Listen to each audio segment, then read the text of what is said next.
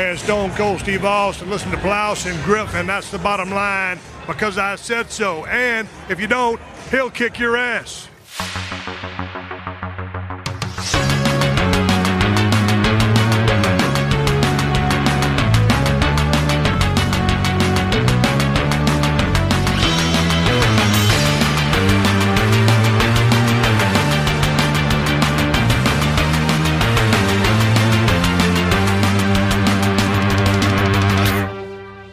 Moin moin und hallo und herzlich willkommen zu einer weiteren wunderbaren Ausgabe des Plauschangriff Podcasts. Jetzt mit dem zweiten und letzten Teil des großen Plausches zum Nintendo Game Boy. Ähm, Fabian Diemer und ich hatten uns ja insgesamt über drei Stunden zusammengesetzt und ausführlich über Hardware-Revisionen und äh, verschiedene Eigenheiten der Nintendo Hardware unterhalten. Das habt ihr hauptsächlich im ersten Teil gehört. Äh, da hatten wir auch schon ein klein wenig angefangen, über die Spiele zu sprechen. Jetzt im zweiten Teil wird es hauptsächlich hauptsächlich um Games gehen, die verschiedenen Genres, die wir bisher noch nicht besprochen haben und die meistverkauften Spiele für den Game Boy und den Game Boy Color. Viel Spaß damit! Klacks hattest du es, Mickey's Ultimate Challenge hatte ich hier notiert, obwohl eins der Mickey Mouse Spiele hatte ich auch irgendwo hier mal hingepackt. Ja, bestimmt dieses Mickey's Dangerous Chase. Genau, das, das Mickey's heißt. Dangerous Chase war aber so ein Novum. Ich glaube, im Westen war es Mickey Mouse und in Japan war es ähm, Bugs Bunny, oder? Nee. Oder war es andersrum? Das gab es beides. Was gab es beides hier? Was, dieses, äh, welches war aber das? Was, Castle und war das so. Crazy Castle, was Bugs Bunny und dann Mickey Mouse anderswo war?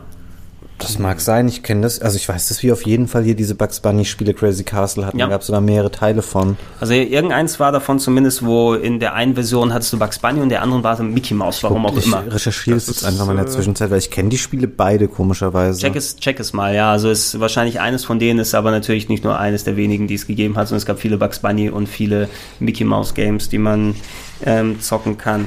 Ja, was haben wir hier drauf? Palamedes, das war glaube ich etwas, wo man Zahlen auf Blöcke hatte, die man geschoben hat. Ich habe es schon gelöst. Das Hast schon Bugs gelöst? Bunny Crazy Castle, was es bei uns gab, es wurde in Japan mit Mickey Mouse. So war das, so äh, war das.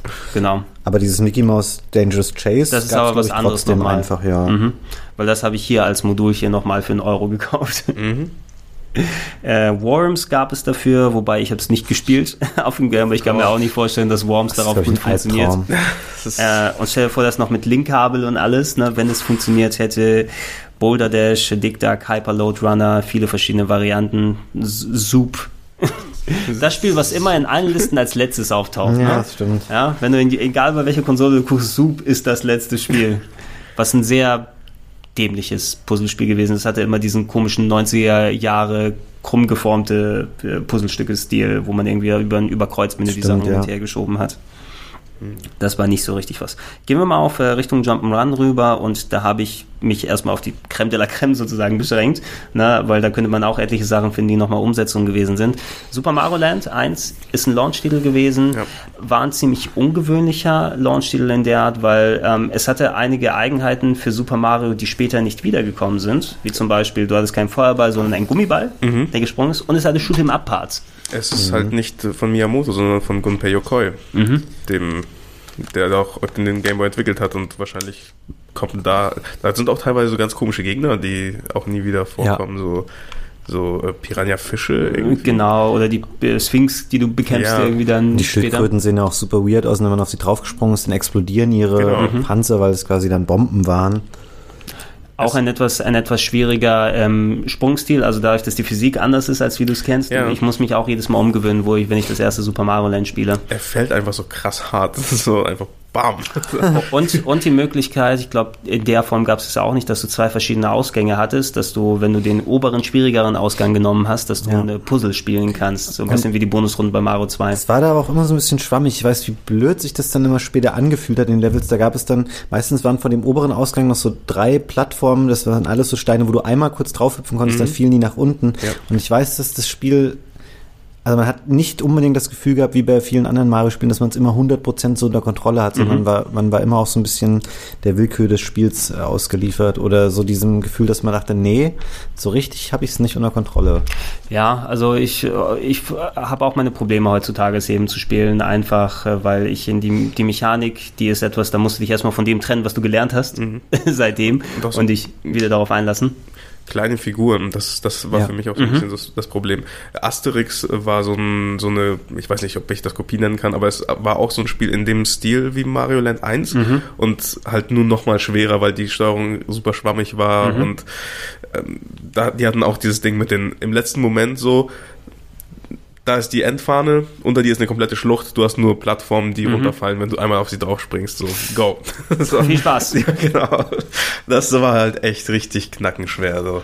Wobei das, das Mario Land selbst äh, war, also wenn du es einmal drauf hast, ist es ja auch nicht so ultra lang. Wie viel Ja, sind es? ist Vier Welten kurz. oder so? Ja. Ne? Und ein paar der Welten, die waren unterteilt eben so in 1, 2, 1, 3, 1, 4 oder irgendwie ein bisschen wie das klassische gewesen ist, aber weniger als beim Ur Super Mario Bros. und eben eine Handvoll Shoot'em Up, Flug, äh, Unterwasser, Submarine Level. Ja, auch neu, sowas hat es auch noch nicht gegeben, so. Nee, geballert hat, hat Mario seitdem ja auch nicht mehr. War es nicht mal eine Ursprungsidee, dass äh, Mario sollte doch mal in der ganz Urform bei Super Mario Bros. ja auch irgendwie eine Schießfunktion mal haben, eine Pistole, irgendwie sowas, wie der so. Name sich in den, Gott, stell dir mal vor, wie sich alles entwickelt hätte. Echt mal. wenn Mario damals ja, Pistole Grand Theft Mario hätten wir heute dann alle Ja. stattdessen und er hat dann eher die Me Möglichkeit bekommen, dann mit dem Feuerball zu schießen. Jetzt das erste Mal wieder, ne, dass Mario eine Pistole in die Hand gekommen äh, bei Mario vs. Rabbids. Also habt ihr die, die Sachen gesehen? Äh, ja. Na, da, es gibt ja das Mario äh, Raving Rabbids Rollenspiel-Crossover. Meinst du das aber, Switch. was noch streng geheim ist bis zur E3, damit sie den Surprise-Reveal dann machen können? Ja, ja, wo dann alles schon geleakt ist, inklu- inklusive allem Promotion-Materials, aber wir werden alle überrascht gucken auf die E3, wenn sie es nochmal zeigen. Da, da hat Mario jetzt eine Knarre in der Hand, warum auch immer. Um die verdammten Rabbits dann, dann wegzuzimmern. Was ich persönlich kam etliche Jahre später dann dafür raus und ich fand's geiler als das erste Super Mario Land. Ich dachte immer er, zuerst, okay, der Game Boy hat eine schwache Technik, der kann eben nicht die großen Figuren wie auf dem NES oder auf dem Super Nintendo darstellen. Super Mario Land 2, The Six Golden Coins, Yes. äh, geil. Ja. Also, das war super. Ne? Schönere Grafik, Mario richtig äh, ausgearbeitet, einen neuen Bösewicht gehabt, dein Liebling. Ja, ne? Wario. Ich bin voll Wario-Fan. Also mein, wie gesagt, mein erstes Spiel war Wario Land 1 und äh, seitdem bin ich immer dabei geblieben sozusagen. Once you go Wario, you never go, Mhm. Go, Mario. La, Mario. Waluigi. ähm, er, aber Varios Einstand als Charakter zum ersten Mal, weil anscheinend für jeden zweiten Teil einer Mario-Serie wird dann ein neuer Bösewicht gebraucht. Beim NES war es Ward, der nie wieder zurückgekommen ist, aber, Ja, aber war, Das- wobei, ob- Ward mit W und jetzt hast du Wario, äh, egal, wer weiß, Ja. äh, wie, wie das zusammengekommen ist. Die, der böse Zwilling von Mario, der natürlich dann sein Eigenleben angenommen hat. Im zweiten Teil ist es so gewesen, dass es wesentlich näher dran war an dem Super Mario World, Ja. fast schon. Er Ja, hatte eine richtige. Oberwelt. Er hatte ein Modul, äh, eine, eine Batterie auf dem Modul, womit du speichern kannst. Äh, Zwischenspeicherpunkte Mhm. mitten im Level, das gab es im Mario Land 1 auch nicht. äh, eigenständige Upgrades, die Hasenohren oder sowas waren da Oh doch ja. auch, oder? Ja. Ne, womit du dann entsprechend schneller laufen kannst, also Items dann speziell dafür gemacht. Ähm, größere Level, gutes Scrolling, Endgegner mit dabei und ähm, also für mich auch eines der Spiele auf dem Game Boy gewesen. Da habe ich mich neben dem Donkey Kong und Zelda, das sind meine meistgespielten da drauf. Äh, und eben einen ikonischen neuen Nintendo-Charakter mit Wario, involviert, der dann ja die Serie für sich übernommen hat. Danach, ne? Ja, ähm, auf den Handhelds eigentlich schon. Weil das, das Wario Land, was du gerade erwähnst, das war ja noch, das lief noch unter Super Mario Land 3 Wario Land, oder? Genau, so? ja. Und dann die Nachfolge waren da alle nur noch Wario Land, Ja. irgendwie Wario Land 2 und alles. Aber hat auch vor ganz, ganz vielen Jahren jetzt schon aufgehört. Ne? Ich glaube, das letzte war Wario Land 4 auf dem Game Boy Advance Ja. oder so. Ähm, du hast die mal aber erwähnt, ähm, das dritte war, also Super Mario Land 3, das war noch klassisch Jump'n'Run, ne? Wobei die neueren, die späteren bis zum Game Boy Advance waren ja eher so puzzelig fast schon Ja, aufgebaut. und irgendwie nervt mich das. Mich auch. Also so, dass es immer nur einen Weg gibt, dieses Level zu lösen, sozusagen. Du brauchst diese Eigenschaft, um hier weiterzukommen. Und ich bin zu ungeduldig, ganz ehrlich. So Puzzles sind so, ich will lieber Geschicklichkeit getestet haben. Also per persönlich, das ist meine Vorliebe so. Ich will ähm, als Puzzles innerhalb des Levels zu lösen, es zu schaffen, sozusagen. Und deswegen mochte ich Wario Land 1 lieber als dieses Wario Land 3, was hier jetzt rumliegt. Da ist aber die äh, 1 auch draufgeschrieben, ja, ja. ja, weil es halt einfach so simpel ist. Du hast, es ist optisch cool. Du hast halt riesige Sprites. Das ist, ich glaube, also es ist noch ein Tick größer. Wario ist ja auch so ein Schrank irgendwie. Ja, ein breiter, breiter Typ. Und ähm, das Gameplay ist halt nochmal anders als in Mario Land, weil du, du, du bist halt böse und du kannst Sachen wegrempeln irgendwie. Du hast so, ein, so oft der, Du darfst unhöflich sein. ja, und es ist, es fühlt sich einfach gut an, böse zu sein irgendwie. weil Ja, Box dazu? Dima. Es fühlt sich einfach gut ein, böse zu sein. Ja, das ist, die Werbung war auch irgendwie cool, wo er irgendwie so ein auf King Kong am Empire State Building hängt irgendwie und ja, naja. ähm, ja, das, das war so das erste Spiel, wo ich mich so gefragt habe, hm, ähm, diese Spielwelt, wo ich mich, mich so als Kind so krass reinprojiziert habe und mir so vorgestellt habe, dass es so ein Ökosystem gibt, Mhm. wo ich mir so gedacht habe, okay, diese Gegner leben wirklich hier, weil der Artstyle einfach so einheitlich war. Mhm. Ähm, so, was machen sie wohl, wenn ich den Gameboy ausmache? Sozusagen so. Immer noch bestellen das Feld, Ja, irgendwie sowas. laufen da herum, essen ein bisschen. Es gab so Gegner, die einen überhaupt nicht wehgetan haben, also die völlig harmlos äh, waren. Und äh, du konntest die hochheben. Und ich habe mir so einen, so einen kleinen Zoo gebaut, aus denen so einfach, es gab so eine Kuhle in so einem Level, da habe ich die dann alle reingeschmissen. Und die sind dann alle so rumgelaufen. Und dann habe ich das so angeguckt, so, ja, cool, das habe ich jetzt gemacht irgendwie, keine Ahnung, was man als Kind halt so macht, ne? genau.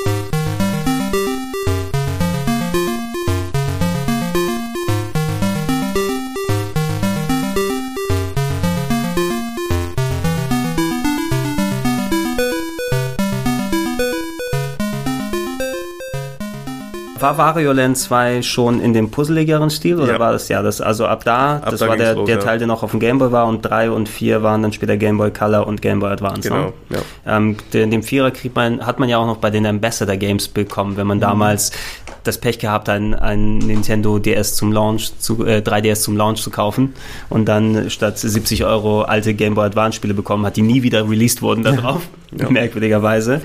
Äh, wenn wir weiter gucken, ein seltener Titel oder ein Charakter, der aber durch das Word of Mouse und den Hype mittlerweile viele Spin-offs und Ableger bekommen hat und endlich seine Würdigung hatte, Shantae, ähm, war ein, ja, was war das, ein Genie, der Hauptcharakter? Ja, Ne? ein Genie und das Spiel ist so eine Art, was man heute halt Metroidvania nennt. Es funktioniert ganz klassisch nach diesem Prinzip, ist aber Game Boy Color only. Ähm, ist, glaube ich, kein klassischer Gameboy-Titel gewesen. Und gab's gab's glaube ich, nur in Amerika. Ich glaube, kein Es, Japan. es waren auf jeden Fall Euro super Release. kleine Stückzahlen. Äh, Ich kann mich auch nicht erinnern, in Europa jemals eine Variante davon gesehen zu haben. Ich habe auch nur Mhm. dann davon gelesen, weil die Leute gesagt haben, ey, das ist eines der unterschätztesten Games. Er war einfach wahrscheinlich, weil es ein gutes Game war, was sehr selten war, weil es sich einfach nicht verkauft hat. Heutzutage zahlst du dich auch dumm und dämlich, wenn du deine Originalfassung haben möchtest. Weil man da sagen muss, das ist dann halt natürlich auch so ein krasses Sammlerding, so ein komplett, äh, wie sagt man denn, dass man unbedingt alles komplett haben möchte, Ja, ja, weil komplett das Chanté ja. an sich, das war damals nett auf dem Game Boy Color, es ist aber auch deswegen rausgestochen, weil es einfach für Game Boy Color Verhältnisse Mhm.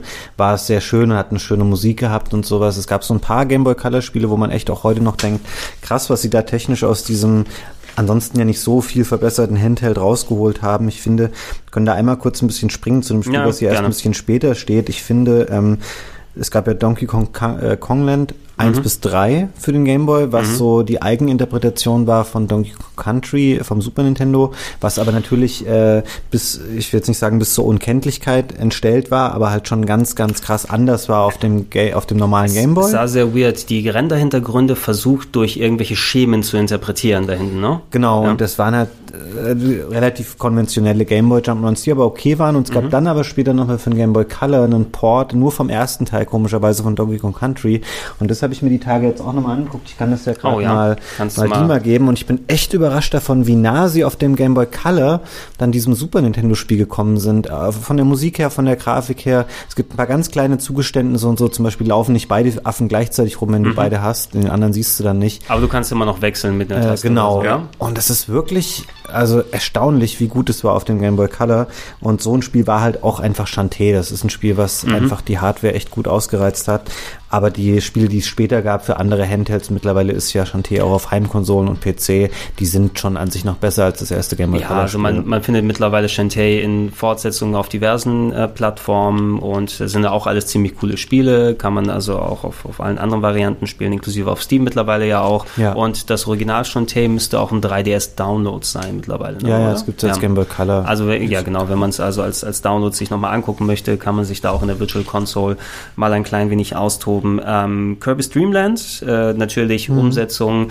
Äh, ich glaube, der, der erste Teil auf dem Game Boy müsste das allererste gewesen sein, ne? Weil Ja. ähm, da hat Das diese NES-Spiel kam erst genau das später. NES-Spiel kam später 94 und äh, auf dem Cover drauf war Kirby auch noch nicht äh, rosa, ne? Wenn ich mich nicht komplett irre, war er noch dann in seinem Grau-Weiß, wie er ursprünglich aussehen sollte. Ja.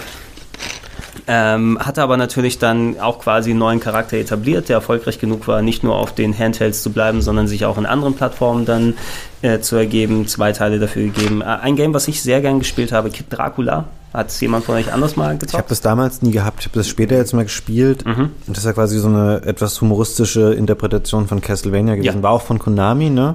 Genau, in, in Japan gab es einen NES, ich glaube, das war sogar ein NES-Port später gewesen, den wir auf dem Game Boy bekommen haben. Boku Dracula Kun ist der Name gewesen und eben dann alles auf Comedy und Parodie gemacht. Das machen die Japaner ganz gern. Es gibt da zum Beispiel auch äh, ein ähm, Splatterhouse, was in dem Stil gemacht ist, also wo anstatt dann äh, große Splatter, äh, Monster und, und äh, Jason-artige Charaktere, hast du eben so kleine Knuffelfiguren und Geister, wo du da herumspringst und, und rumspielst. Splatterhouse. Splatterhouse Graffiti oder sowas heißt es irgendwie. Äh, machen sie ganz gerne, aber ähm, es ist ein kurzes Spiel. Ich habe es auch vor zwei, drei Jahren nochmal Let's Played, also das hast du in einer Stunde durch. Ungefähr. Ernsthaft? Ja, Okay. in einer Stunde, anderthalb hast du es durch und selbst auch, also mit eingerosteten Skills kommst du da gut durch. Es ist kein besonders schweres Spiel auf dem Game Boy. Ich schätze, auf dem NES ist es sogar ein bisschen weiterer mit mehr Leveln, dass sie die hierfür eingeschränkt haben. Es macht aber Spaß und äh, es hat vor allem eben eher den Jump'n'Run-Touch als ähm, dieses doch sehr knifflige Castlevania-Gameplay. Ne? Also da kommen wir auch gleich noch zu den Castlevanias zu sprechen. Aber Kid Dracula kann ich für so ein Spiel zwischendurch heute auch noch ganz gerne empfehlen, wenn man es irgendwo günstig findet. Vielleicht, wenn es sogar als Download irgendwo noch da ist. Wer so mal eine Stunde oder zwei Fun haben will. Ähm, mir hat es damals echt viel Spaß gemacht. Ich hatte den Eindruck, dass es ein bisschen schwer ist. Also, weiß ich nicht, aber vielleicht Meinst du wirklich nicht. Dracula? Ich glaube, ich meine Kid Dracula. Ich glaube, ich meine das auch. Und ich habe das, empfand es damals auch eher schwerer, als ich das vor ein paar Jahren mal irgendwie angespielt Also habe. beim, beim Let's Play hatte ich es innerhalb von einer Stunde durch, aber vielleicht habe sehr ich auch. guter Spieler einfach Äh, nee, auch. das bin ich nicht. ich habe das gleiche versucht mit Alex Kidd und da musste ich es doch ein paar Mal spielen, bis ich dann, also Alex Kidd in Shinobi World damals. Mir ist gerade Ähm, eingefallen, äh, Shantae kann man auf einem Game Boy Advance in so einer, also du steckst das Game Boy Color Modul in den Advance und dann kriegst du noch ein paar mehr Farben raus. Das Oh. hat so einen Enhanced Modus, den Mhm. du nur auf dem Advance bekommst. Wahrscheinlich, weil es so spät gekommen ist, dass der Advance schon raus war. ja, das kann ne? sein. Stimmt. Ähm, Castlevania habe ich schon angesprochen gerade. Natürlich, wer die erwachsenere Variante haben wollte, auch eins meiner frühesten Games war Castlevania Adventure 1. Auch ein bisschen ungewöhnlicher. Also es war technisch nicht ganz auf der Höhe. Es hat eine ziemlich langsame Spielgeschwindigkeit Ja. gehabt und es ruckelt einigermaßen und du konntest dann auch irgendwelche solche Gummibälle verschießen, ein bisschen wie bei Ja. Mario Land. Äh, und keine Ahnung, ob da, da, da haben viele Leute Witze drüber gemacht. Ist es eine Limitation des Gameboys, dass sie keine Treppen darstellen können, aber sehr viele Spiele, inklusive der Castlevanias, haben einfach Seile, mit denen du hochgeklettert bist, Ja, stimmt. anstatt Leitern und Treppen, wahrscheinlich, weil du weniger scrollen musstest deswegen. Ähm, heutzutage, das erste Castlevania Adventure wurde remaked für die Wii, äh, damals als Castlevania Adventure Rebirth, das war eins der äh, WiiWare Exclusive Games. Das soll richtig Eins gut von sein. fünf.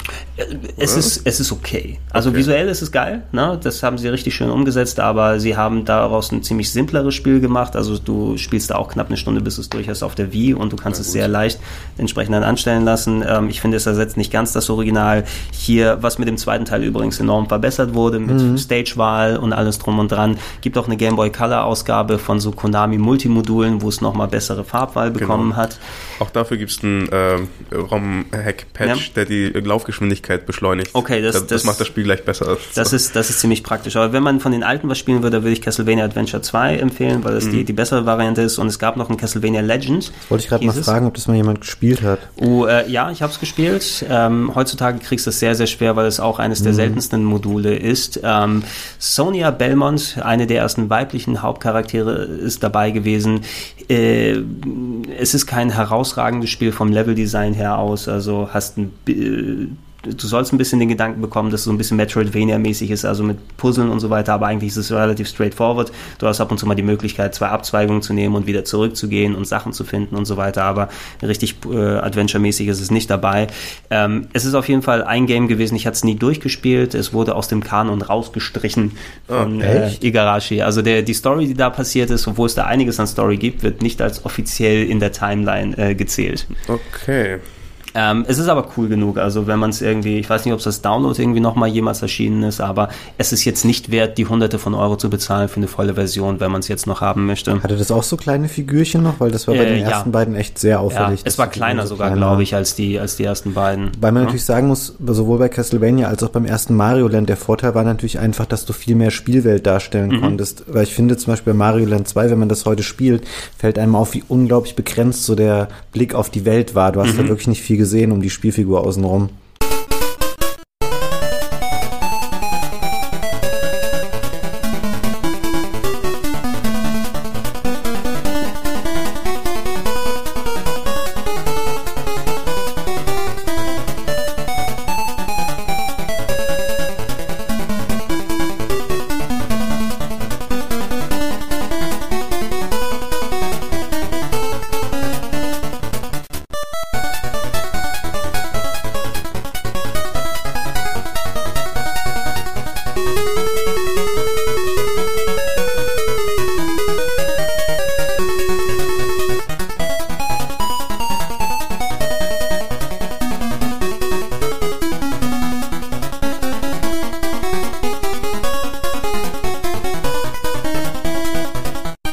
Das haben sie eben leider wirklich immer gern gemacht bei manchen solchen Sachen, dass der Bildschirm, Bildschirmausschnitt so groß äh, oder nah dran sein muss, wenn man die Figuren detailliert darstellen möchte. Bei manchen Games klappt es. Mario Land 2 hatte ich jetzt nicht so ultra die Probleme, da zu sagen, ich laufe meinen Gegner rein. Spiel mal Sonic auf dem Game Gear, ne? Wo das, du hohe Spielgeschwindigkeit plus nahe Kamera hast und dann einfach stirbst wie Hulle, ne? Weil du einfach direkt in die Gegner reinläufst. Oder in, in Abgründe, die du nicht sehen kannst vorher. Also das kommt da nicht ein hin. Ich glaube, bei Castlevania Legend war aber die Figur noch mal kleiner, ein bisschen als bei, bei den Adventure Games. Ähm, es gab eine Kid Icarus Umsetzung, oder besser gesagt ein Sequel ist es eher, ne? Oder? Kid Icarus kam ja damals auch nochmal dafür heraus, weil nicht exakt das Game, äh, was man auf dem, auf dem NES gesehen hat. Es war kein 1 zu 1 Port, aber. War kein 1 zu 1 Board, ne? Ich habe Kid Icarus nie so ganz verstanden, warum Leute das gerne mochten. Ich habe mich alles nie überzeugt. So. Ja, es, Ja, äh, ist- es war nett, es, hat- es hat eben sehr weird war es teilweise mit den ganzen Auberginen-Fetisch. ja, also ja, ich bin auch nicht so wirklich reingekommen in Kid Icarus bis jetzt, aber hey, hm, Ähm, ähm, ich habe hier noch notiert, Adventure Island natürlich als Umsetzung der äh, Wonderboy-Adventure Island-Serie gab es auch etliche Ja. Fortsetzungen. Das ist das zweite, glaube ich, sehr gut gewesen, habe ich gelesen. Mhm. Äh, Es gibt teilweise Ausflüge aus der Serie. Also das erste war ja noch Wonderboy quasi Genau. mit dem anderen Hauptcharakter, aber ab dem zweiten Teil sind es eigenständige Spiele geworden. Und ich kann einige der Adventure Islands empfehlen. Also auf dem Game Boy den zweiten hast du hier erwähnt. Oder ähm, wenn ihr ein Super Nintendo habt, Super Adventure Island 1 ist ganz gut. Der zweite Ach, Teil. jetzt sag mir nicht, dass das gut ist. Das habe ich mal verkauft vor ein paar Jahren. Echt? Ja. Doch, also spielerisch ist es ganz cool. Es hat Musik von Yuzo Koshiro. So richtig geile, so ein bisschen Ambient Techno-Musik haben sie Ich mit hatte das immer als US-Modul und dachte, das ist bestimmt Schrott. Oh, das, das hätte ich vielleicht tatsächlich sogar dir nochmal abgenommen dann. Ähm, das zweite war leider auf dem Super Nintendo nicht so gut, haben sie mehr Adventure-mäßig gemacht, aber so den, den Spielspaß des ersten rausgenommen. Ähm, die Batmans waren ganz cool davon Ja, von Sunsoft. stimmt. Ne? Die haben ja auch die NES-Batmans gemacht. Sehr klein, der Batman auf dem Bildschirm, aber es gab das erste plus das, ist es Return of the Joker oder Revenge of the Joker? Ich Return. Return ist es, ne? Ähm, haben sie cool gemacht, war auch eins der Games, die man immer dann empfohlen hat damals, wenn man Game Boy Jump'n'Run haben wollte, Jump'n'Shoot Action Game. Äh, die Donkey Kong Lands haben wir hier besprochen und ich habe nochmal draufgetan, das habe ich besessen, habe ich auch mehrfach durchgespielt, äh, Skate or Die, Bat and Rat. ist das noch ein Game Boy äh, Klassikspiel oder ist das schon ein Color? Ist ein Klassikspiel. Ja. das, ja, ich kenne das Skate or Die gab es doch auch auf dem C64 und sowas. Genau. Ne? Das war aber, warum auch immer, hat Konami die Skate or Die Lizenz. Also Skate or Okay. Die waren mehr so früher ähm, so wie die Gamespiele von Epics. Also Winter Games, World Games, äh, Sammlungen, ähm, Wettbewerbssammlungen waren die, die Skate or Die Spiele, dass man mit dem Skateboard so Disziplinen machen kann, wo mehrere Leute antreten können. Gab es auch Ski or Die mit Skifahren entsprechend. Was? äh, Gab es auch die Ja. NES-Umsetzung dann eben davon, aber das Skate or Die für den ähm, Game Boy, das Bat and Red, ist ein Sidescroller, ist ein Jump'n'Run, ist ein bisschen wie, kennt ihr noch bei WarioWare den Bonuslevel, wo man mit dem Skateboard fahren muss und hoch und runter springt? Ja. Ja, also WarioWare hatte ja dieses eine Minigame, ne? da musst du immer fahren und springen und ducken und springen und ducken. Stellt euch das vor als eigenständiges Spiel, in noch etlich schwerer als sonst, ne? dass du so mit mit dem Skater schnell durch Level flitzen musst, an Fledermäusen vorbei, hochspringen, runterspringen, ducken und so weiter. Und das war auch eins der Spiele, das werden wir vielleicht im Retro Club uns kurz angucken, die mal. Ja. Habe ich dann nämlich da nochmal mit drauf. Ähm, uns werden bestimmt auch andere Sachen einfallen. Fabian, du hattest ein Game gestern erwähnt. Ich dachte ursprünglich, das ist ein Jump'n'Run, aber äh, auf dem GBC die Dragon Slayer Umsetzung, da habe ich auch mhm. kurz reingeschaut. Ein ziemliches Kuriosum, ne? Ein LCD-Game original umgesetzt. Ja, es ist äh, ganz krass. Ist, äh, Dima hatte vorhin so einen schönen Begriff für diese Spiele. Wie nennen die sich? Hm, Shoot'em Up? Was, nee, ähm, ich habe von Dragon Slayer gerade. Wie heißen diese Spiele, die eigentlich zu ambitioniert sind für die Hardware, auf der Ach sie so, ähm, oh Gott, ja, ich weiß, was du meinst. Ähm, ja, fürs, fürs uns Ausfahren. Ja, ich erzähle einfach. The, pushing the Hardware. Ja, Aber du hattest einen anderen, du hattest so einen kurzen Begriff dafür. Nicht, Bound, äh, nicht Boundaries, nee, das war noch irgendwas. Hardware Egal. Pushes. Egal, so. dir fällt es wahrscheinlich ein kurz ja. Es war ein, äh, genau, es war ein, äh, Dragon Slayer war ein Laserdisc-Automat in den frühen 80ern. Das heißt, da lief quasi ein Zeichentrickfilm ab und du konntest an bestimmten Stellen einfach äh, beeinflussen durch eine Richtungsangabe oder indem du einen Button drückst oder eben nicht, wie dieser Film weiter verläuft. Und mhm. es gab dann später Portierungen dafür für ähm, zum Beispiel auch Super Nintendo oder ähm, ich glaube auch NES ist eines der legendär schlechtesten NES-Spiele aller Zeiten. Da mhm. gibt es eine ganz gute Angry Video Game Nerd-Folge dazu. Ja.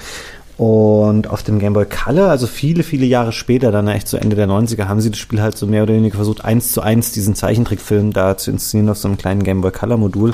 Und das ist ihnen erstaunlich gut gelungen. Ähm, sie haben dafür zwar fast den kompletten Sound rausgenommen oder sehr runterskaliert. Du hast sehr einfache Geräusche äh, auf so Atari Niveau, aber es ist trotzdem super beeindruckend, das zu sehen. Und ich glaube, wenn ich das damals gesehen hätte, auf dem Game Boy Color, dass da quasi so eine Art interaktiver mhm. Zeichentrickfilm läuft, da wäre ich ausgeflippt. Aber es ist ja in diese Zeit gefallen, was ich schon sagte, ähm, wo ich mich damit nicht so befasst habe. Und deswegen sind diese Sachen an mir vorübergegangen. Und äh, Dima hatte da auch schon noch was erzählt. Ich glaube, dass wir haben, sind jetzt gerade so ein bisschen im Übergang zu den Action-Adventures und da mhm. es hier nicht steht, sage ich es einfach mal. Es gab auch ein ganz interessantes Alone in the Dark später mhm. für den Game Boy Color, was so eine Art, ähm, ein bisschen ist wie die Resident Evil-Spiele halt dieser Zeit damals waren. Mhm. Jetzt auch nicht, ich habe es mal kurz jetzt wieder angespielt das ist jetzt nicht mehr wirklich richtig gut, aber ich glaube, es war halt einfach sehr ambitioniert und damals hatte ich das, glaube ich, schon beeindruckt, dadurch diese vorgerenderten Hintergründe zu laufen. Ja, war, war das noch eine A New Nightmare-Umsetzung? Ähm, ja, A, New Nightmare, genau. Das war damals der PlayStation 1 Dreamcast-Titel zu der Zeit. Hattest du separate Kampfbildschirme? Die ähm, hm, ja, Monster ja. war nicht in der Spielwelt, sondern da kam dann immer eine Texteinblendung, wo dann stand, oh, hier ist irgendwas, ich muss mich äh, bereit machen und dann gab es so einen separaten Kampf-Screen, äh, wo du halt mit dem Fadenkreuz irgendwie gezielt hast und versucht hast, die Monster abzuschießen. Also das ist äh, ein guter Anhaltspunkt, das hatte ich jetzt hier auch nicht äh, reingeschrieben, weil ich es dann übersehen hatte, aber wir können natürlich auch über Resident Evil Guide oh ja, habe ich auch äh, gespielt in der kurz, Vorbereitung. kurz sprechen. Ähm, das einzige Spiel, was nur Barry Burton in der Hauptrolle hat, ja. der auf einer Kreuzfahrt ist, wo äh, Zombies ausbrechen und das hat er auch einen separaten Kampf bestimmt. Du hast es zwar eher so top-down gesehen, ne, dass mhm. du mit Barry rumgelaufen bist, aber sobald es zum Kampf gab, wurde in so eine Ego-Sicht umgeschaltet, wo du so nach links und rechts ein äh, ja, Fadenkreuz hattest, wo du die Mitte treffen musst, um den Gegner zu beballern. Ne? Es ist eigentlich, die Mechanik haben sie sich von Golfspielen abgeschaut ja. dieser Zeit, ähm, dass du quasi, je nachdem wie, wie stark oder wie nah oder was auch immer dieser Gegner ist, hattest du verschieden groß definierte Trefferzonen und das lief so ganz schnell nach mhm. links und rechts, dieser Strich auf dem Balken und du musstest im richtigen Moment stoppen, dann hast du halt getroffen oder auch nicht. Mhm. Ähm, an sich eigentlich gar nicht so scheiße. Äh, Spiel. Können wir uns ja ähm, vielleicht nochmal, wir, wir denken ja gerade drüber nach, was wir nochmal bei After Dark dazu machen. Ich habe ich hab übrigens jetzt Dino Crisis 3 bestellt, Fabian, oh. für die Xbox und ich habe noch dazu gepackt ähm, Resident Evil Outbreak 1 und 2. Die habe ich nie gespielt. Ich auch nie. Ich weiß, dass es kleine Episoden sind, die natürlich Online-Funktionen hatten, äh, aber auch diverse Szenarios, die du sonst mit einer KI sonst spielen okay. kannst. Also testen können wir es auf jeden Fall mal und das ja. Guiden können wir auch ausprobieren. Und ähm, ich bereite momentan noch einen parallelen anderen Retro-Club vor, nämlich über dreiste chinesische Videospiele Videospielkopien, ähm, wo es äh, nicht um die Konsolen da geht. Also da werde ich mit dir die mal nochmal zusammensetzen, mhm. und dass wir über Hardware mal ein bisschen ausführlich quatschen, über die Videokonsolas und äh, die Polystations und wie sie alle heißen. Ähm, es gibt eine chinesische Variante von Resident Evil 1, die im Stil gemacht ist wie Gaiden. Mhm. Also Oh, es ist ein Herrenhaus, wie lange hier, die wurde auch privat übersetzt, glaube ich, mittlerweile, also als, als dass du mit englischen Texten die hast. Und die hat genauso dieses Kampfsystem. Ne? Okay. Also du fängst an und bist dann in dem äh, Raum mit Barry, mit äh, Jill und mit Wesker. Oh, da ist was. I hope this is not Chris's Blood. Du gehst dahin, der Zombie ist da oben in der ersten Tür, wo du ihn siehst. Und natürlich kommt dann dieser Kampfbildschirm, wo nach links und rechts geht. Also sie haben das, das Guiden genommen und daraus äh, selbst programmiert in China eine Umsetzung von Resident Evil 1. Äh, auch für den Game Boy Color? Nee, für, für das NES. Ach so, wollte ich gerade. Also das sind fast alles NES-Varianten. Bis in die 2000er wurde das als NES-Spiel alles produziert. Aber die, die haben anscheinend das Game Boy Color Game sehr das ausführlich sehr angeguckt. Es gab ja übrigens auch, um diesen Exkurs schon noch zu machen, ähm, so äh, in einem gewissen Entwicklungsstadium ja auch ein Resident Evil 1 für den Game Boy Color. Stimmt. Das existiert, glaube ich, auch ist so als, als, als so teilweise Demo noch übrig gewesen, was ganz cool gewesen wäre, Ja. ne, weil es hatte schon, also die, der Optik natürlich entsprechend klar, Detailgrad nicht so hoch, aber es hatte schon die vorgerenderten Hintergründe Mhm. und skalierende Figuren vor allem, die rumgelaufen sind mit den wechselnden Perspektiven. Ich hätte es gespielt. Ich glaube, man kann das im Netz irgendwie finden in Videoform oder vielleicht auch in spielbarer Form für Emulatoren, ist aber, glaube ich, nicht äh, komplett und sowas. Man kann es, glaube ich, nicht durchspielen. Das äh, Sprite-Sheet von Alone in the Dark sieht ganz witzig aus, weil du hast halt diesen Edward Carnby, diesen Hauptcharakter, in drei verschiedenen Größen von allen Perspektiven. Und das skaliert halt immer nur so, so das Sprite wechselt sich immer nur aus und dadurch entsteht dieser 3D-Effekt, als wenn du in den Hintergrund wirklich reingehst. Das ist mir auch aufgefallen, als ich das äh, gespielt habe in Vorbereitung hier auf den Podcast. Das passiert aber sehr abrupt dann irgendwann. Also es gibt Ja. keine, keine stufenlose so Skalierung, klein. sondern auf einmal ist das Figürchen einfach Ja. kleiner und der Hintergrund ändert sich in dem Moment halt nicht. Das Ja. ist ähm, sehr weird.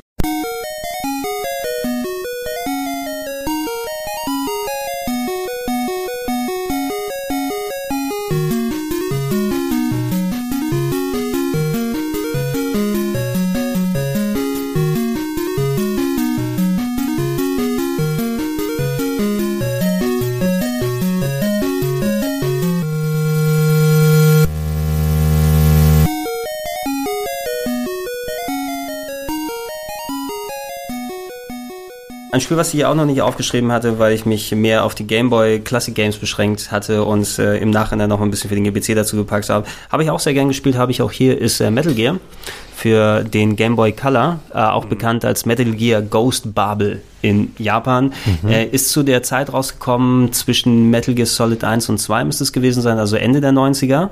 Und ähm, es, äh, man kann sich vorstellen, spielerisch ist es eher wie die ganz alten Metal Gear, so top-down, herumlaufen und so weiter, aber es hat die spielerischen Enhancements von der Solid-Serie und es spielt wie so eine alternative Story. Also du hast inklusive Codec drin und ausführliche Story und Gespräche, ganz eigenständige Charaktere, ist wie so eine parallele, parallele Realität, wo das alles stattfindet, aber funktioniert noch echt ganz cool. Ich wollte es auch mal vor einiger Zeit wieder Let's Playen und äh, das ist ein Titel, der sich gut gehalten hat. Ich habe das ganz oft gelesen, dass es so gut sein soll. Ich habe es leider nie äh, gespielt, aber irgendwann hole ich es auch nochmal nach. Das ist etwas, du musst nicht unbedingt Metal Gear affin sein, weil es auch so Boah, ganz bin gut ich eigentlich, funktioniert. ja. Also bis Ja. auf fünf äh, habe ich alle durchgespielt. Ja, es, es hat gegen Ende hin ist es ein bisschen labyrinthisch, ne? Mhm. weil dann kommst du in große Bürokomplexe rein, wo du dann, oh, ich muss Bomben einsammeln und Mhm. äh, solches Zeug dann anstellen, wo du mal hin und her gehen musst und da die Geg- Gänge relativ ähnlich sich aussehen, musst du dir viel merken von der Location und die Map hilft da nicht so viel. Äh, aber trotzdem, ich würde auch empfehlen, jedem das mal anzugehen. Es gibt ziemlich spektakuläre Bossfights sogar Okay. da äh, mit drin. Ähm, Action, Adventures und Rollenspiele auch äh, ziemlich ausführlich gewesen, neben Puzzle Games. Äh, Mystic Quest habe ich hier erwähnt, was viele der deutschen Kids Ja. damals gespielt haben. In Amerika hieß es Final Fantasy Adventure, in Japan war es ähm, Secret of Mana äh. Seiken Densetsu, Genau. ja, der F- Vorgänger von Secret of Mana. Ja. Äh, wurde ja als äh, relativ oft umgesetzt, gab es zuletzt in der Vita-Fassung, ne? Als Adventures of Mana, falls ihr Mhm. die mal gesehen habt. Mhm. Ja, und kommt ja jetzt für die Switch eine Trilogie raus, aber nur in Japan. Nur in. Japan bisher. Hätte, ich- hätte ich aber auch gerne mal hier gehabt, weil es in den dritten Teil, Second Densetsu 3 oder Secret of Mana 2 in Anführungsstrichen gab es dann ja nirgendwo hier offizieller Hinsicht. Gibt auch einen Translation-Patch, auch Deutsch. Ja, aber Ich, äh, ich habe mir das Modul gekauft, das japanische damals für meinen Retron 5, weil da habe ich den Translation Patch direkt in die Konsole geladen, sodass Genau, ich das das Modul cool. reinstecken kann zum entsprechenden Spielen. Äh, das ist ganz witzig, dieses Mystic Quest, weil es so eine, so eine äh, Schnittstelle ist zwischen Final Fantasy und ähm, hier Seiken Densetsu, weil es gibt Chocobos in dem Spiel. Das ist super seltsam. Und, und gleichzeitig den Mana-Baum. Also so. Ja, sowieso, ähm, was Secret of Mana und andere Spiele angeht, das ist wahrscheinlich was für einen anderen Podcast mal später, weil ich da noch mal ein bisschen konkreter recherchieren möchte. Aber ähm, Secret of Mana zum Beispiel war ursprünglich als ein Game aus der Final Fantasy Serie angedacht und als es in die Entwicklung gegangen ist, ähm, deshalb finden wir solche Elemente noch drin. Das Spiel, was wir später als Secret of Mana gesehen haben, ist zum Teil äh, auch äh, Chrono Trigger gewesen, weil diese beiden Spiele sind halt als ein Spiel echt? angefangen und haben dann unterschiedliche Entwicklungswege genommen, wurden aufgespalten in zwei verschiedene. Das eine wurde Secret of Mana, das andere Chrono Trigger. Deshalb findest du viele Elemente da unten drin. Hast aber auch noch Final Fantasy als Grundstamm, weil es irgendwann mal zu unterschiedlich zu Final Fantasy wurde, sodass es in die Richtung gegangen ist. Da gibt's äh, viele Geschichten, die man mal konkreter erzählen kann, gerne dazu. Aber hier konkret für uns ist natürlich wichtig, Mystic Quest war auch komplett in Deutsch übersetzt, inklusive einen viel übersetzten Rätsel, glaube ich. Irgendwas mit einer Palme, wo man drumherum laufen muss. Könnt ihr euch noch erinnern? Äh, ja, ich erinnere mich an die Geschichte, aber wie es genau war, weiß ich jetzt auch nicht Ich mehr. weiß es auch nicht mehr exakt, aber die hatten da irgendwie in den, in den deutschen Texten wohl das nicht zu präzise übersetzt. Da musst du irgendwas, du musst irgendwie um eine Palme x-fach rumlaufen im, gegen den Uhrzeigersinn, damit das Spiel irgendwie weitergeht und das war irgendwie unmiss oder missverständlich äh, formuliert, sodass einige Kids da leider ausmachen mussten. Ja, das ist schlimm, sowas. Das ist echt Groß-Ostheim. Da Ja. saßen die doch damals, oder? Ja, ja, der, Nintendo? der Cloud Mäuse Genau. hat, hat dann übersetzt die ganze Zeit. Sword of Hope habe ich hier vermerkt, Teil 1 und 2 kann man auch in der 3DS Virtual Console sich runterladen.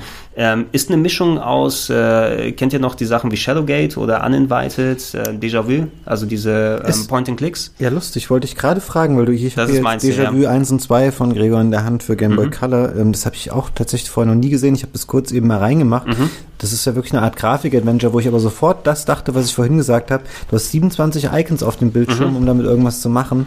Das war bestimmt sehr krampfig, oder? Es ist ein Grafik-Adventure. Es, es ist ein Grafik-Adventure, ja. Die gab es auf dem NES und auf den Macintosh früher. Also Shadowgate, Déjà-vu waren Detektiv-Adventure. Shadowgate ist das Ding, wo du als Ritter in ein Schloss reingehst und äh, Dragon's Lair-Style von allen möglichen Sachen umgebracht werden kannst, aber als Point-and-Click.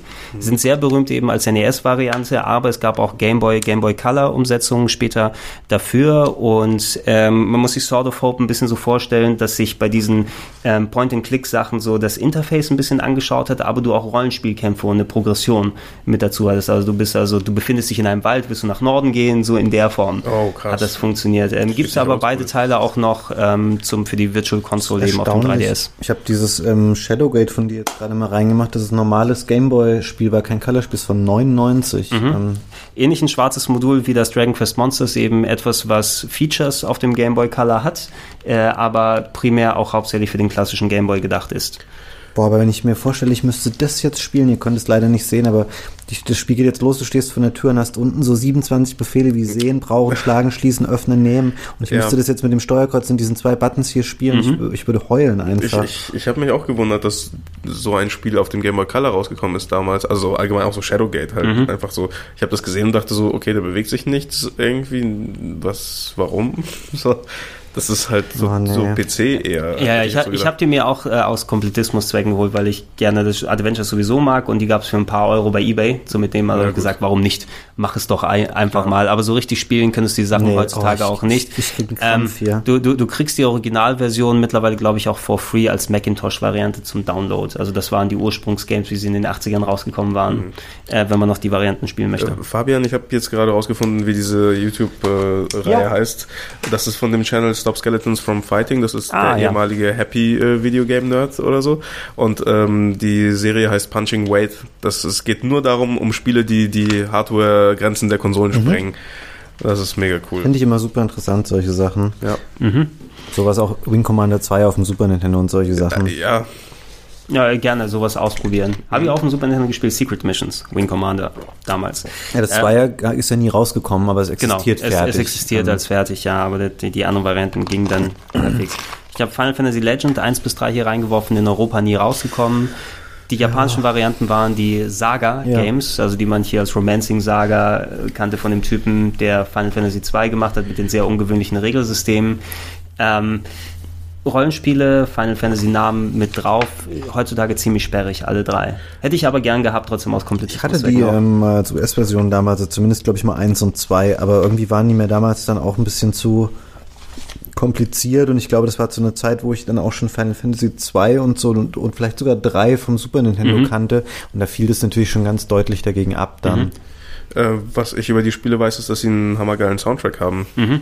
Also Also musikalisch kannst du dich echt nicht beschweren und auch visuell. Ähm, inhaltlich werde ich vielleicht mal auf die Games eingehen, wenn ich mal konkret irgendwas zu Final Fantasy dann mache im Detail. Äh, man muss eben wissen, der, der Haupttyp dahinter, das ist ein äh, ähm, Entwickler, der heißt Akitoshi Kawazu, ist quasi eine der, der Koryphäen bei Square Enix oder Squaresoft äh, damals gewesen. Und das war eben der, der Final Fantasy 2 auf dem NES verantwortet hat und der einen sehr verquerten Blick auf Game Design hat. Ne? Der hat zu Final Fantasy 2 zum Beispiel das System gegeben, dass du keine klassischen Erfahrungspunkte hast, sondern Charakterwerte auflevelst, indem du sie benutzt. Also haben sich die Leute gegenseitig geschlagen die ganze Zeit, um da ihren Hit-Level dann zu ändern. Und so ist auch seine Saga-Serie, die man später in vielen Spielen wie Saga Frontier, Ultim äh, Unlimited Saga und wie sie alle heißen, gespielt hat. Ähm, es hat nicht viel mit klassischen Rollenspiel zu tun, da liegen ganz große Systeme irgendwie drunter. Es ist sehr sperrig teilweise, aber es hatte auch was. Ja, so es kann man ist- zusammenfassen. Es ist interessant irgendwie, experimentell so ein bisschen. Ja, was nicht experimentell ist und auch eines der besten Spiele, und ich habe hier auch die GBC-Nachfolger dazu gepackt, ähm, haben wir in vieler Sache ausführlich geredet. Ich brauche da nicht viel allzu zu sagen, aber ihr könnt gerne ausführen. Zelda Link's Awakening. Das erste Zelda, was ich jemals durchgespielt habe. Mhm. Nicht Überhaupt mein vorher 3 erstes Zelda. durchgespielt? Ähm, was, was Nicht vorher Zelda 3 durchgespielt? Nee, das hatte ich gar nicht auf dem Super Nintendo. Ich hatte, der Game Boy war meine erste Konsole Ach, stimmt. und ähm, obwohl zu der Zeit hatte ich schon das Super Nintendo, aber ich hatte nie das echte Zelda, also als Cartridge für das Super Nintendo. Hatte ich nie besessen.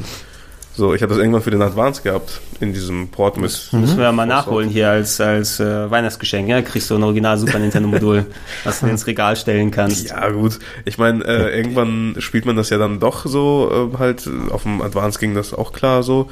Ähm, obwohl die Schreie immer genervt haben. Die haben da die Schreie von Ocarina of Time eingefügt. Jedes Mal, wenn du das Schwert haust, dann macht er. Das war so ein bisschen unpassend.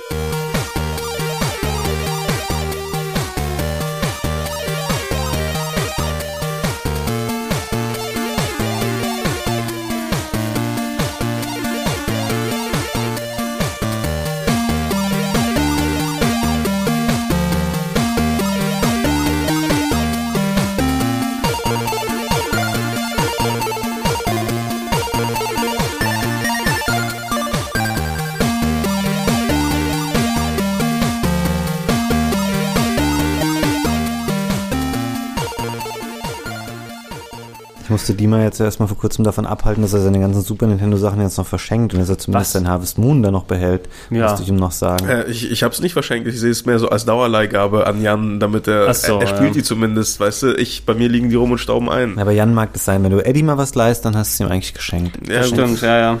Ja. Ich habe ich hab Ede zuletzt gesagt, ey, ich kann dir Persona 5 gerne ausleihen, äh, aber gib mir mal die anderen Sachen wieder. Ja, mache ich. Jetzt hat er auch Persona 5 bei sich und ich habe die anderen Sachen Oh gefunden. Mann, ey. Nee, aber es ist ein geiles Spiel, weil ähm, das ist so der Beweis, dass Zelda auch auf diesem kleinen Bildschirm funktioniert. Ja, und es, ich finde auch, ähm, wenn man es heute anmacht, ähm, siehst du relativ schnell, dass es eine sehr kleine Welt eigentlich Mhm. hat. Ähm, das ist, aber die haben trotzdem das geschafft, innerhalb dieses sehr kleinen Spektrums, den es hat, so eine geile Geschichte und dieses Gefühl, es fühlt sich wie ein richtiges großes Zelda an und so, obwohl sie mit sehr einfachen Mitteln eigentlich gearbeitet haben und auch, klar, du hast die Dungeons, die eh außerhalb der eigentlichen Spielwelt funktionieren.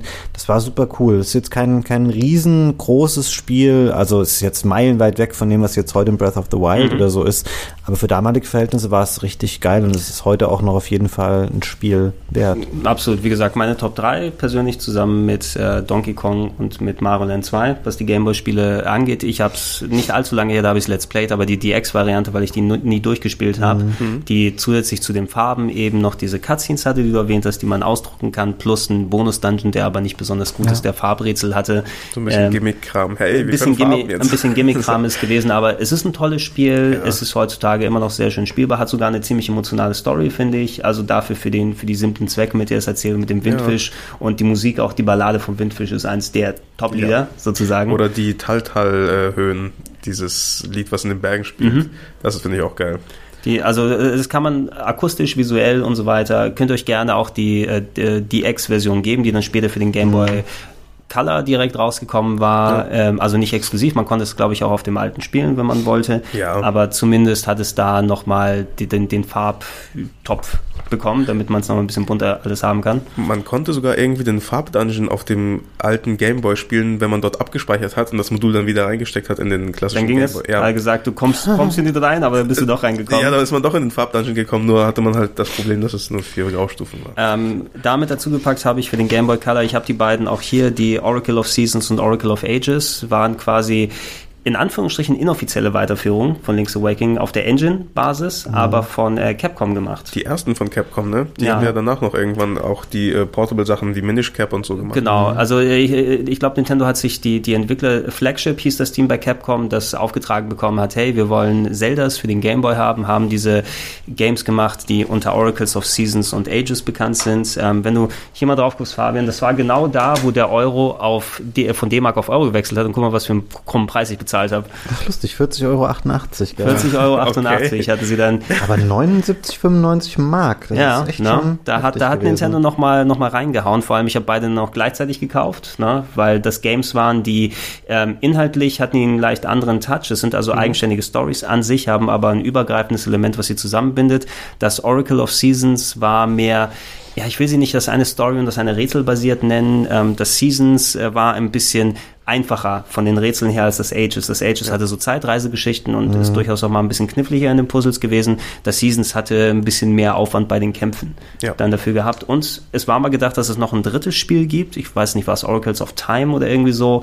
Ähm, du solltest letzten Endes die Sachen spielen können. Am Ende bekommst du ein Passwort, was du dann im anderen Spiel benutzen Aber das kannst. Gab's doch bei zwischen den Genau, das, kann, das kannst du machen hier und äh, damit schaltest du auch den finalen Endgegner dann frei, den du nur auf einem der Module spielst. Es sollte alles in dem finalen Spiel dann kulminieren. Mhm bisschen vielleicht, wie Nintendo es mittlerweile mit dem Fire Emblem Echoes, glaube ich, gemacht hat. Nee, das, mhm. wie ist das letzte? Also, wo sie die eine Seite und die zweite und dann noch die dritte haben, die man freispielen kann. Oder? Ich komme auch durcheinander. Ich habe jetzt das letzte Fire Emblem mir geholt auf dem 3DS. Shadow. Wieso, ja, Shadows of Valentia. Wieso hat mir niemand gesagt, dass die Packung ungefähr 8 Meter groß ist? ja, auf dem, auf dem Bild äh, bei dem Online-Händler sieht sie aus wie die anderen Verpackungen, aber da sind mal fucking zwei Amiibos drin und die ist jetzt ungefähr oh. äh, über einen Meter groß. okay. Diese Amiibos, ey. Ähm, die Oracles sind aber auch sehr cool. Nicht ganz so gut, finde ich, wie Link's Awakening, aber sind genau in dem Stil und lassen sich heute auch ziemlich gut spielen. Ja, finde ich auch. Sind mir jetzt nicht ganz so krass im Gedächtnis geblieben, ähm, aber waren auch gute Spiele auf jeden Fall. Ja, kann man auch alle als Download mittlerweile holen. Ähm, das nächste Spiel, das weiß ich nicht, ob ihr es kennt, aber das äh, ist sehr nah verbandelt mit äh, Zelda Link's Awakening. Der japanische Name, ich habe ihn hier nochmal rausgesucht, heißt Kairu no Tame Nikane wa Naru oder äh, For Whom the Frog Bell Tolls äh, oder For the Frog the Bell Tolls äh, wird überschrieben für den ähm, Frosch äh, läutet die Glocke. Ähm, das war das Spiel, was ähm, die spielerische Basis für Zelda Link's Awakening gab. Es gab nämlich ein japanisches ähm, Action, Action-Adventure-Game. Ähm, da gibt es auch den einen Prinzen, den man in ähm, Link's Awakening trifft, der da herumläuft, Prinz Richard oder so. Ähm, das war eigentlich einer der Charaktere aus dem Spiel. Da geht es darum, irgendwie, dass die äh, Salatprinzessin wird angegriffen und der fährt weg mit dem Boot. Und äh, man, die, die, die Technik, die, die Engine ist exakt die gleiche wie bei Link's Awakening. Mhm. es funktioniert so, dass es eher so Rollenspielbasierte ist, dass du, wenn du auf Gegner triffst, dann läufst du auf die drauf und die Kämpfe gehen dann von alleine los. Da sieht man irgendwie so eine Staubwolke mäßig, ne? Und je nachdem, wie deine Charakterwerte ist, laufen sie automatisch ab. Aber ansonsten okay. ähm, stellt euch vor, wie dieses Side-Scrolling-Level bei Link's Awakening. Ihr wisst ja, in diese Gegenden, wo man reingegangen ist, wo man von der Seite die Sachen gesehen hat. So ungefähr spielt sich das.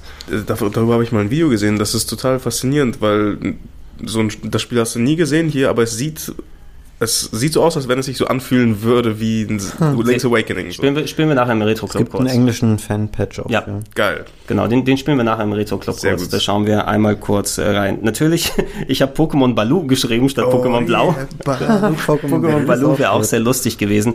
Ähm, es gibt einen kompletten Pokémon Retro Club. Es gibt sogar einen Plauschengriff zum Retro Club mit Marc zusammen, wenn ihr den euch nochmal anhören wollt im Detail.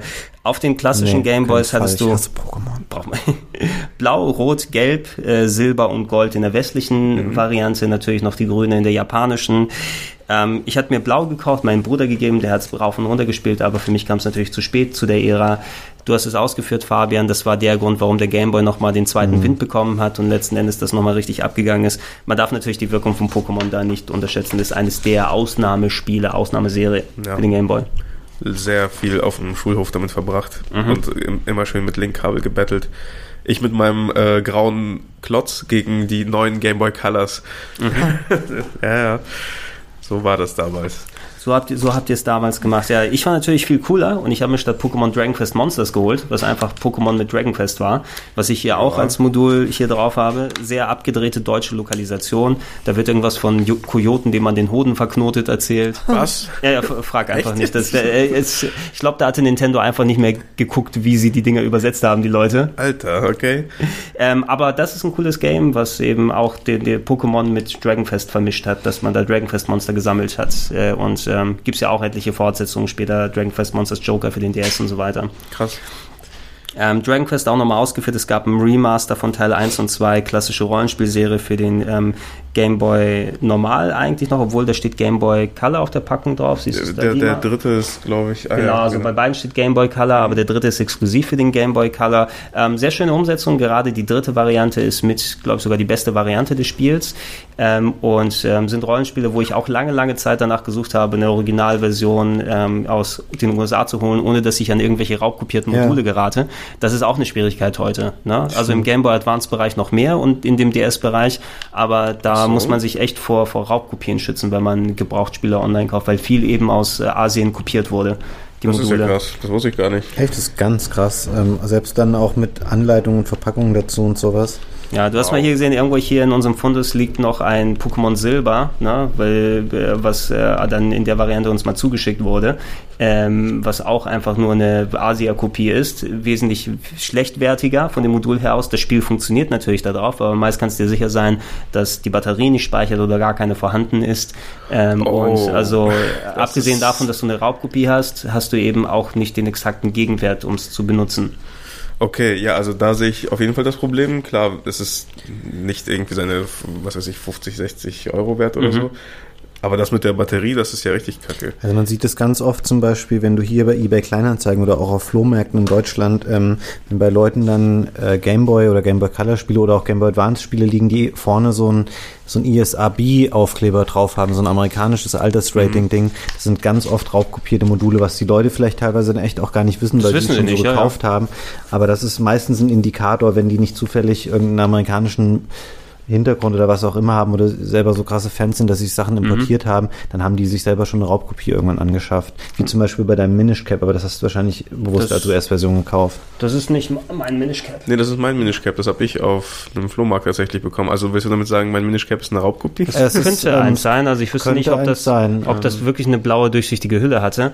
Es ist auch immer der ISRB, dass sie einfach nur, also die, die Alters, das Altersrating, was drauf ist auf den Dingen, haben die auch irgendwo so ein Allgemeinding, was draufgepackt wurde. Ich habe meins jetzt leider nicht mit, mein deutsches Modul, um es dir mal zu ja zeigen. faszinierend. Jetzt Ähm, denke ich was über meine eigenen Spiele, das ich vorher. Ähm, es gibt aber auch, also äh, bei den besseren Kopien ist es manchmal schwieriger, die Dinger zu erkennen. Es gibt aber dann äh, Bilder im Netz, wo du gucken kannst, oh, du kannst innen am Modul rangucken und da ist der Aufdruck, der ist dann so die Buchstaben gemacht und so weiter. Also es gibt auch Methoden, Experten haben alle schon er- ermittelt, wie man sie erkennen kann. Krass.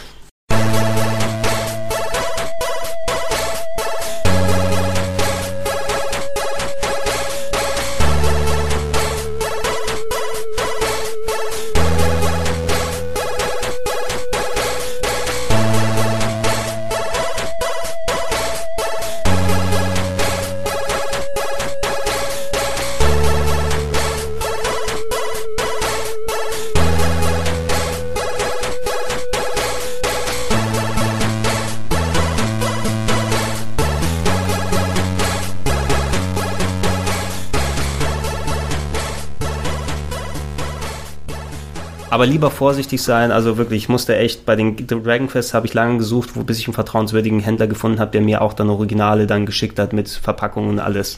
Ne? Ähm, da muss man echt aufpassen, deshalb kaufe ich auch nicht so viel gebraucht die Sachen im Netz. Also ein Spielstand ist drauf auf deinem Modul, aber was ich schon super weird finde, ist zum Beispiel, dass es, ähm, dass da das ISRB-Logo vorne drauf ist. Es geht relativ schlecht in den Schacht rein, das ähm, Modul. Und es ist halt das amerikanische Logo drauf, aber das Spiel drin ist deutsch. Ne? Oh, das passt dann- eigentlich überhaupt nicht zusammen. Dann, Okay. hast, dann hast du, glaube ich, äh, in, entweder eine adaptierte Version oder jemand hat dir die Hülle ausgetauscht. Hey, ähm, okay.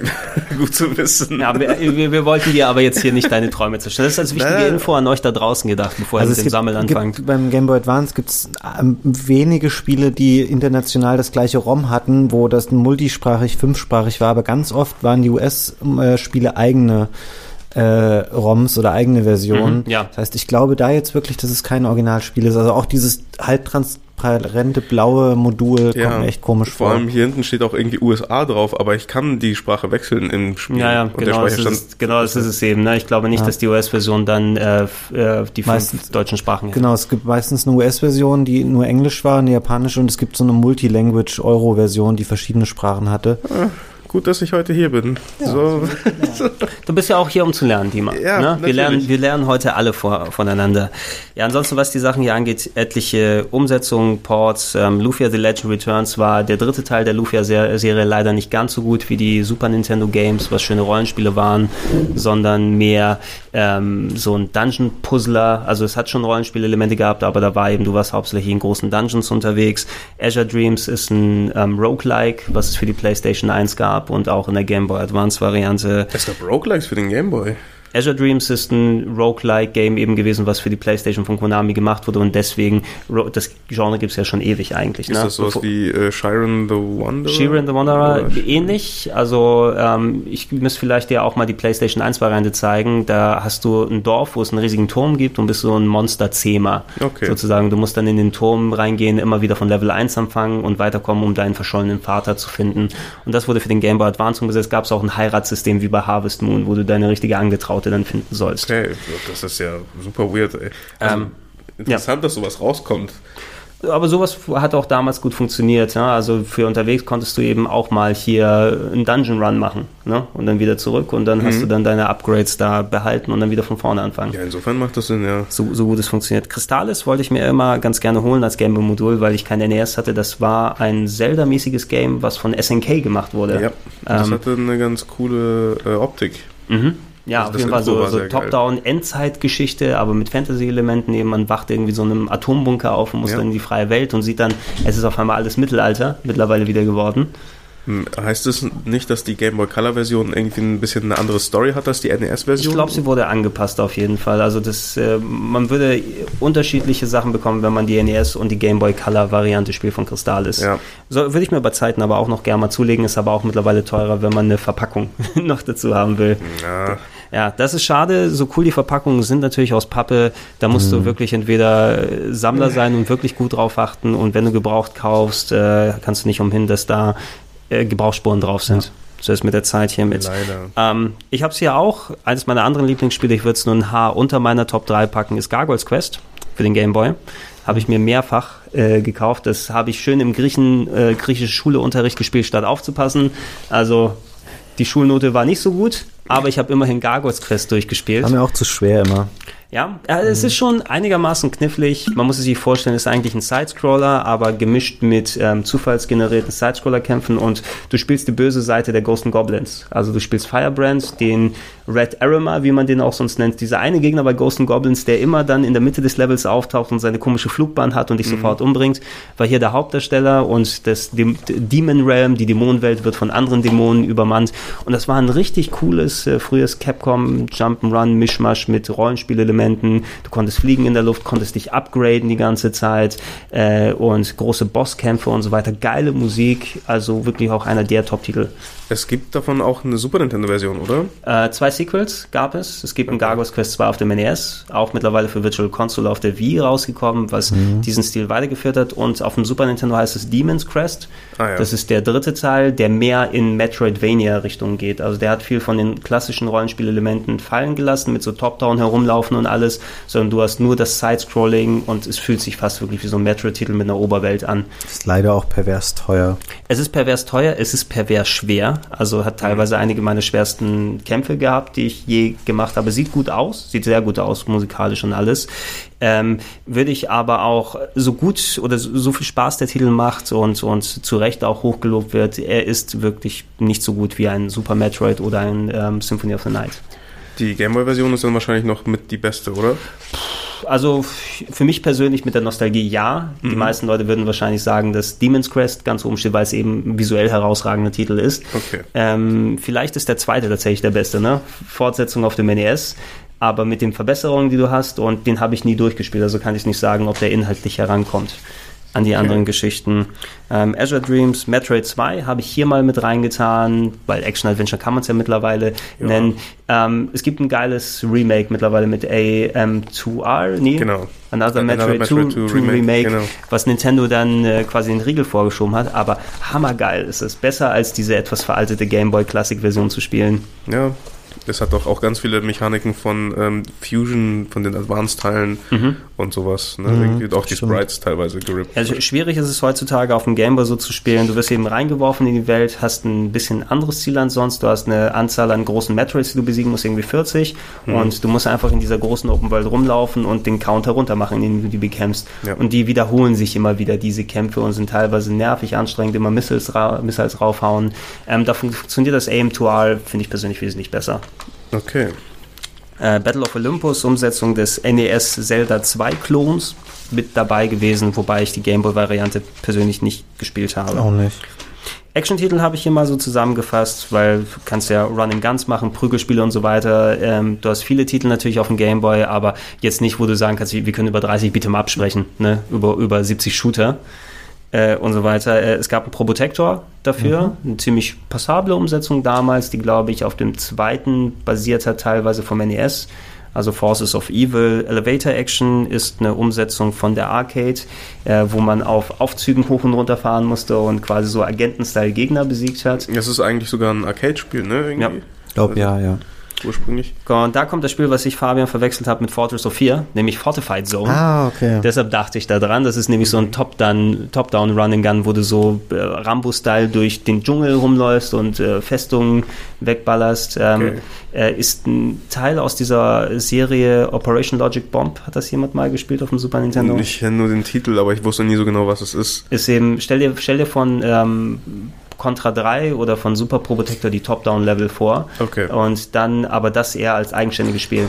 Sag nur mal kurz wegen dem wegen des Probotectus, was du eben sagtest, das ist doch das ist doch Contra 3, was sie für den Gameboy gemacht Nee, haben. es gab noch, es gab auch eine Contra 3 Umsetzung. Also Die für ähm, den Gameboy dann nochmal? äh, ja, So, bevor weil die habe ich nämlich gerade genau, bevor, äh, es gibt noch ein richtiges äh, Probotector oder ähm, Contra einfach genannt, weil ich glaube, da haben sie Level hauptsächlich aus dem zweiten NES-Teil genommen und verwurstet. Aber die haben auch noch den Super Nintendo-Teil in einem eigenen Spiel äh, gemacht, bevor der ja auch nochmal als Game Boy Advance Umsetzung Ja, kam. stimmt. Ne? Weil das gab es ja auf dem Game Boy Advance nochmal, aber das ist der zweite Probotector-Titel. Okay.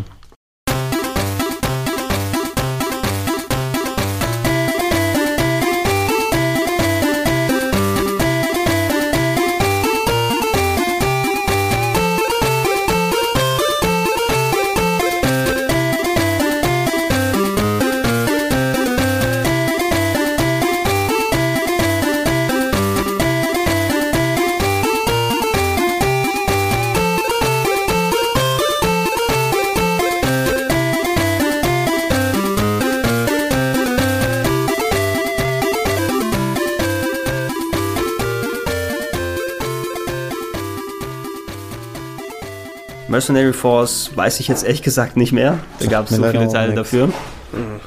Double Dragon, Zwei, zweiten Teil, habe ich sehr, sehr, sehr gern gespielt. Und das funktioniert auf dem Gameboy? Ähm, es waren nicht die Original Double Dragon Spiele, sondern die waren ein bisschen gemischt mit diesen äh, Kunio Beat'em Ups. Ihr wisst schon mit diesen Kopfhöstern wie bei so, World ja. Cup Soccer. Ah, okay, also Das große ist- Köpfe. Große Köpfe rumlaufen, weghauen. Das war nämlich Double Dragon 2 auf dem Game Boy. Mhm. War ein eigenständiges Spiel und das habe ich auch rauf und runter gespielt, den zweiten zumindest. Ähm, Okay. die anderen habe ich arcade-mäßig hauptsächlich gezockt. Äh, ein sehr mauer Street Fighter 2 Klon, äh, Äh, oder naja, ja. Street Fighter 2 Port. Es ist schwierig zu spielen, es ist sehr langsam und die Hadouken. Zwei Knöpfe. Ja, aber jetzt pass auf, es gab nämlich später wieder, das ist so ein Ding, so ähnlich wie die anderen Sachen, die ich vorhin schon mal aufgezählt habe. Äh, für den Game Boy Color gab es ein Street Fighter ähm, Alpha. Alpha Warrior Streams und das ist sehr, sehr gut. Okay. Das ist wieder so ein Spiel, wo du denkst, krass, auf dem Game Boy Color. Ähm, das hat natürlich auch nur, die haben gesagt, fuck it, wir versuchen da gar nicht irgendwie mit dem Select-Knopf äh, verschiedene Sachen umzuschalten. Du hast einen Schlagknopf und einen Trittknopf. Ja. Ähm, und das ist es dann, aber das Spiel, ich kann das hier mal, ähm, Ja. können gerne schon mal über was anderes labern und ich äh, suche das mal eben raus. Wie, wie, wie hätten das mit den zwei Knöpfen am ehesten funktioniert? Dann gedrückt ja, halten. Ja, wie war äh, es auf dem Mega Drive, dass du Select irgendwie drückst und dann schaltest du irgendwas Genau, um? Ne? beim Mega Drive hattest du ja drei Knöpfe und da war die Starttaste über den drei Knöpfen. Da hast du also die drei Schlagtasten gehabt und wenn du Kicks machen wolltest, musst du einmal die Starttaste drücken im Kampf und da hat er auf Kicks gewechselt. Also gute Spieler haben das mit involviert in ihre Kombos. Okay. Oh Gott, das ist ja. Ja, aber nichts dagegen zu sprechen. Also auch gerade solche Sachen, die hast du ja nochmal die mal erwähnt, die die Hardware pushen, einfach Ja. auch von den, von den Eingabemöglichkeiten, sich selbst kreative Sachen Ich habe hier ausdenken. mal das Street Fighter Alpha jetzt und das ist echt okay. Ähm, klar, hat kleine Figuren und so, aber es ist schnell, man kann es spielen, man kann die Special Moves gut machen. Das ist viel, viel besser als was Ja. du vorhin meintest, das Street Fighter 2 auf dem Game Boy. Das sah auf Bildern okay aus, aber, es Aber war, spielen es war konntest du's- ähnlich wie bei den Mortal Kombat Ports für den Game Boy, die waren auch ganz furchtbar. Ja, das Okay, hier ist es machen. umgekehrt. Es sieht auf Screenshots wahrscheinlich nicht so geil aus, aber es spielt Ja, sich wirklich Spiel ist gut, ja. Kleinere Figuren und dafür aber halt richtig schnell. Und Bei Capcom hat sich ab und zu mal was getraut. Es gibt ja auch eine ziemlich, ähm, also, naja, die anderen Varianten spielen sich natürlich besser, aber zumindest beeindruckend für die Verhältnisse Street Fighter Alpha 2 für Super Nintendo, mhm. wo sie eben ähm, das teilweise so viel Content aufs Modul gepackt haben, dass du Ladezeiten in Anführungsstrichen ja. vor den Kämpfen hast, weil erstmal die ganzen Sprites entpackt werden müssen. Genau, immer wenn die Runde losging, dauert es noch so eine kurze... Ein paar Sekunden, äh, ja bis du es reinhauen kannst. Äh, Street Fighter 2, King of Fighters äh, habe ich hier auch irgendwo als Modul nochmal drauf. Ich eben gesehen, ja. Ähm, King of Fighters ist natürlich große Neo Geo Prügelspielserie. Da haben sie so auch eine Kopffüßler-Variante draus mhm. gemacht, das tatsächlich ganz cool funktioniert. Ne? Also auch einer der besseren Prügler mhm. für den Game Boy. Ich, ich, fand das mit eigentlich am besten als Beat'em Up so. Mhm. Das hat sehr gut funktioniert, muss ich sagen. Also die großen Köpfe helfen tatsächlich ja, auf dem Game Boy und, zumindest. Und es ist spektakulär. Es sieht auch schon, wenn du es dann auf dem Fernseher spielst mit den Adaptern, hast du auch schön viele Farben bei den Special Moves, also da kannst cool. du, da kannst du einiges mit anstellen. Über die Turtles-Sachen haben wir gesprochen, ne? den mhm. ersten Teil Fall of the Foot Clan und die anderen könnt ihr euch auch die Turtles Retro Club angucken. Battletoads äh, hatte ich mich gewundert, als ich es auf der Liste gesehen habe, weil weiß ich gar nicht, dass es das gab für ein Game gegeben hat's, ja, aber ich glaube nicht, dass es besonders passabel gewesen mhm. ist. Also selbst die NES-Variante ist ja heutzutage noch schwierig zu spielen. Und ich glaube, Kung Fu Master, was hier noch steht, das ist so ein typischer Gameboy Frühtitel, ja. oder? Weil ich erinnere mich, dass den viele Leute hatten damals. Ich habe den ganz oft gesehen und auch das Cover ist mir noch sehr präsent vor Augen so. Es war, wo viel war eben Umsetzung, ne? Entweder eigene Sequels für den Gameboy oder einfach, es gibt auch jetzt das Spiel auch für den Gameboy. Ja, ne? In der Variante, ist egal, fast schon wie das Spiel ist, Hauptsache es gibt's dann dafür. Der Vollständigkeit halber.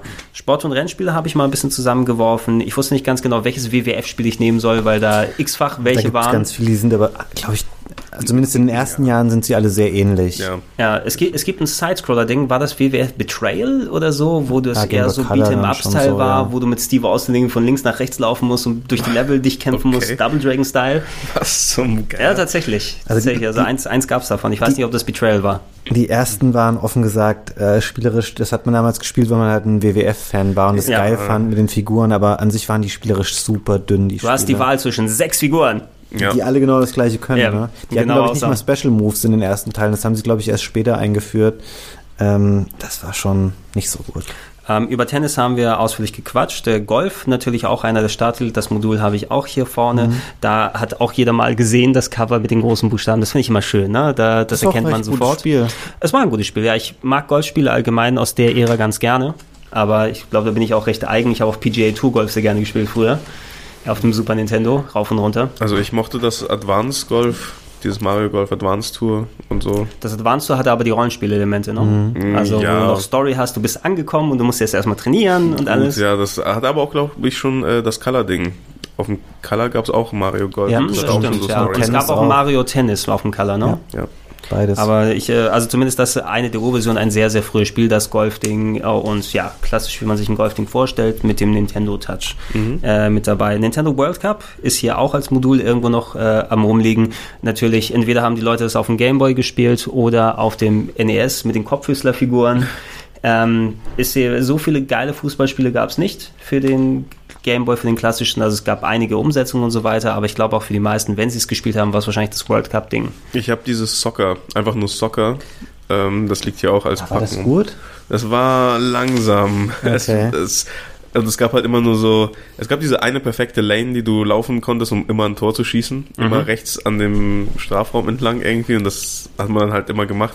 Und das war noch die WM mit Deutschland, das heißt Deutschland ist das beste Team automatisch und irgendwie Nigeria oder so ist das schlechteste. So.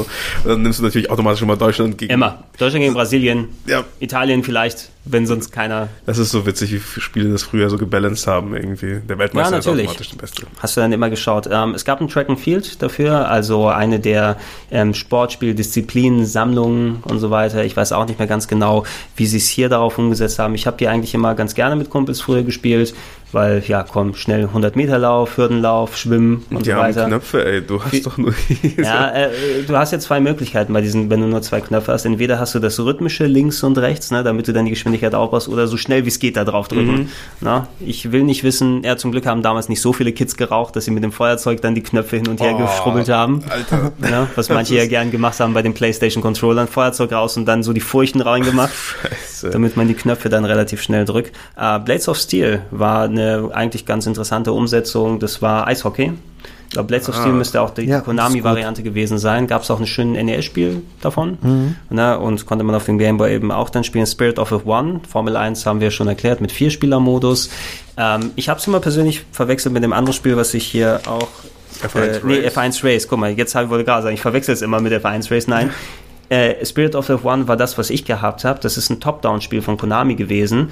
Ähm, wie ihr kennt, manche der Rennspiele haben eben wirklich diese direkte Top-Down-Sicht von oben und dann drehen sie die Strecke Ah, nur ja. so drumherum. Und das konnte teilweise eine ziemlich hohe Geschwindigkeit erreichen. Das habe ich ganz gerne gespielt. Aber natürlich, die meisten hatten F1 Race mit der 3D-Perspektive und dem Multiplayer. Das fand ich krass auf dem Gameboy. So, wow, was? Ja, total.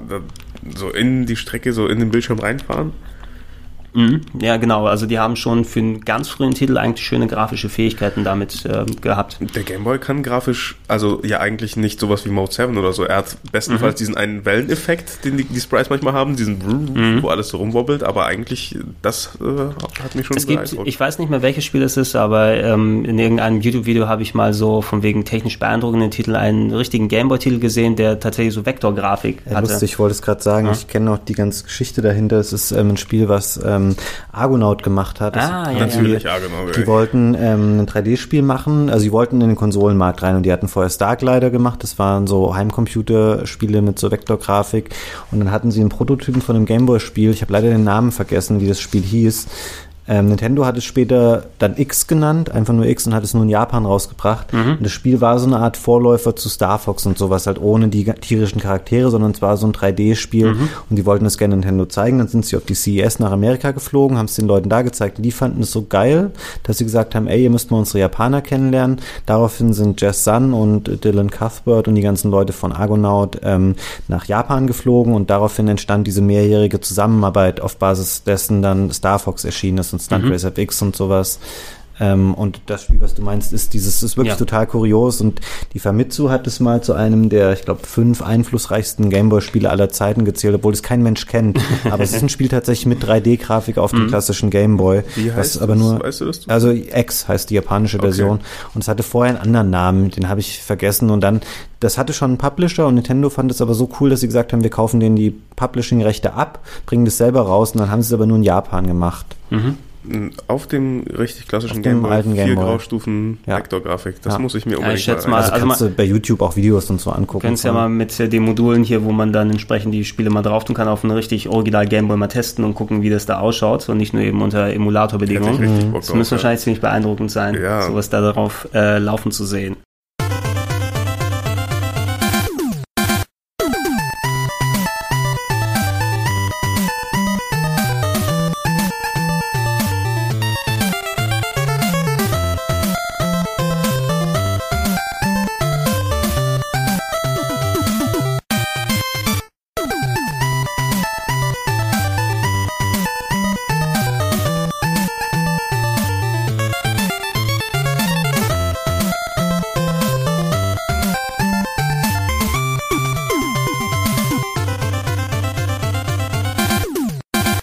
Noch eine Handvoll Rennspiele habe ich hier noch reingetan, die aber ein bisschen unterschiedlich sind. Motocross Maniacs, einer meiner Lieblinge. Quasi die, Mhm. ähm, naja, Lieblinge in der Form, ich habe sehr gern gespielt, aber ich will jetzt Mhm. nicht sagen, dass es ein herausragendes Game ist. Liegt ja auch noch irgendwo hier auf dem Tisch bei uns. Ähm, von Konami gewesen, da es kein Excite-Bike für den Game Boy gab, war das das nächstbeste, was man bekommen Also ein Ja, Sidescroller, Sidescroller Motorbike-Game, wo du dann eben auch teilweise durch Loopings gefahren bist und dann mit Turbo hochfahren musstest und so weiter. Okay. Ähm, für mich so der, der Grundstamm später, aus dem Spiele wie Trials entstanden sind. Ne? Mhm, Natürlich ja. Ja, ohne die ganze Physik, aber der Grundstock war schon vorhanden. Ja. Ähm, Wave Race. Yep. Habt ihr Wave Race dafür mal gesehen? Ja, das ähm, habe ich erst viele Jahre später gekauft, ähm, als das N64 dann schon raus war, weil ich einfach dachte, hä, Moment mal, das ist ja super kurios und ich habe Wave Race liebe ich auf dem N64 Mhm. und ich wusste lange Zeit nicht, dass eine Serie ist, die eigentlich auf dem Gameboy gestartet War wurde. mir auch nicht bewusst. Man sieht es auch so anhand des Designs ein bisschen vom Titelbildschirm und des Logos, glaube ich, dass es eigentlich ähm, verwandt damit ist, aber es ist ein, an sich ein relativ unspektakulär, so ein Top-Down-Racer Ja. ist Ja. halt wirklich und sehr langsam auch so aus Abgehakt heutiger und Sicht. alles. Ähm, ja, es ist nichts Besonderes. Also und, und aber es ist tatsächlich ein paar Jahre vor dem N64 Ja, ja, Wave es Race ist erschienen. viele ne? Jahre vorher schon rausgekommen. Ja, ich hätte auch gedacht, eventuell, da der, der Game Boy noch so langlebig war, vielleicht parallel nochmal rausgekommen. Aber ja, du hast recht. Ich habe auch gesehen, irgendwie so Release, irgendwie 94 oder so. Ha? das könnte Voll weird. sein, ja. Ähm, und Super Offroad habe ich hier auch nochmal mit drauf getan. Ein Spiel, das gelitten hat unter der nahen Kamera. Mhm. Super Offroad war ein Arcade-Game von ähm, Midway damals. Eines dieser Rennspiele, wo die äh, Strecke komplett auf einem Bildschirm Ja. zu sehen war. Diese Spiele mag ich ne? eigentlich. Du, genau, also du, du hattest teilweise so eine leicht isometrische Sicht gehabt und du hast eben die Strecke, die war komplett auf einem Bildschirm und hast fast Miniaturautos, die teilweise mit dann rumgeraced sind. Hier kriegst du das natürlich in dieser Miniatursicht nicht die komplette Strecke auf einem drauf, deshalb hattest du eine reingezoomte Sicht, wo sich dann entsprechend alles drumherum gedreht Okay, ja, hat. schwierig. Ich Also kenne die Super Nintendo-Version, aber da passt es ja alles irgendwie. Ja, Super Nintendo ist auch ist okay, das, ja. kann man, das kann man echt ganz gerne spielen. Ja, und äh, Super RC Prime würde ich persönlich gerne nochmal ranschmeißen als meiner äh, Favorites auf dem NES damals gewesen. Eine ziemlich gute Umsetzung ähm, äh, von einem isometrischen Rare-Rennspiel mit äh, Herumballern. Vielleicht die Leute, die Rock'n'Roll Racing mal gesehen haben. Das war der inoffizielle Vorgänger dazu. Mit Okay. weniger Rock'n'Roll und mehr Racing. Bevor wir jetzt diesen Sport- und Rennspielblock abschließen, ich habe hier mal das ähm, Mario Tennis für den Game Boy Color reingemacht und das war echt auch erstaunlich gut schon. Das war sehr nah an dem N64-Spiel vom, vom Spielgefühl her und echt extrem viel besser als das, was das Tennis, was es am Anfang für den normalen Game Boy gab. Ist das auch schon von Camelot? Ja. Okay, Das ja. siehst du auch, du siehst es an den Menüs, dass das eins zu eins das gleiche ist, was sie halt damals auf dem N64 und so hatten und so der ganze Exhibition Mode und so, das äh, hat genau die gleiche Steuerung. Das hat ja dieses zwei, das war eigentlich super für den Gameboy geeignet, weil du quasi mit zwei Buttons und verschiedenen Kombinationen äh, alle Arten von Schlägen machen konntest, also Stoppbälle, Lobs und so, ähm, ging durch verschiedene Kombinationen von A und B, äh, die du gedrückt hast.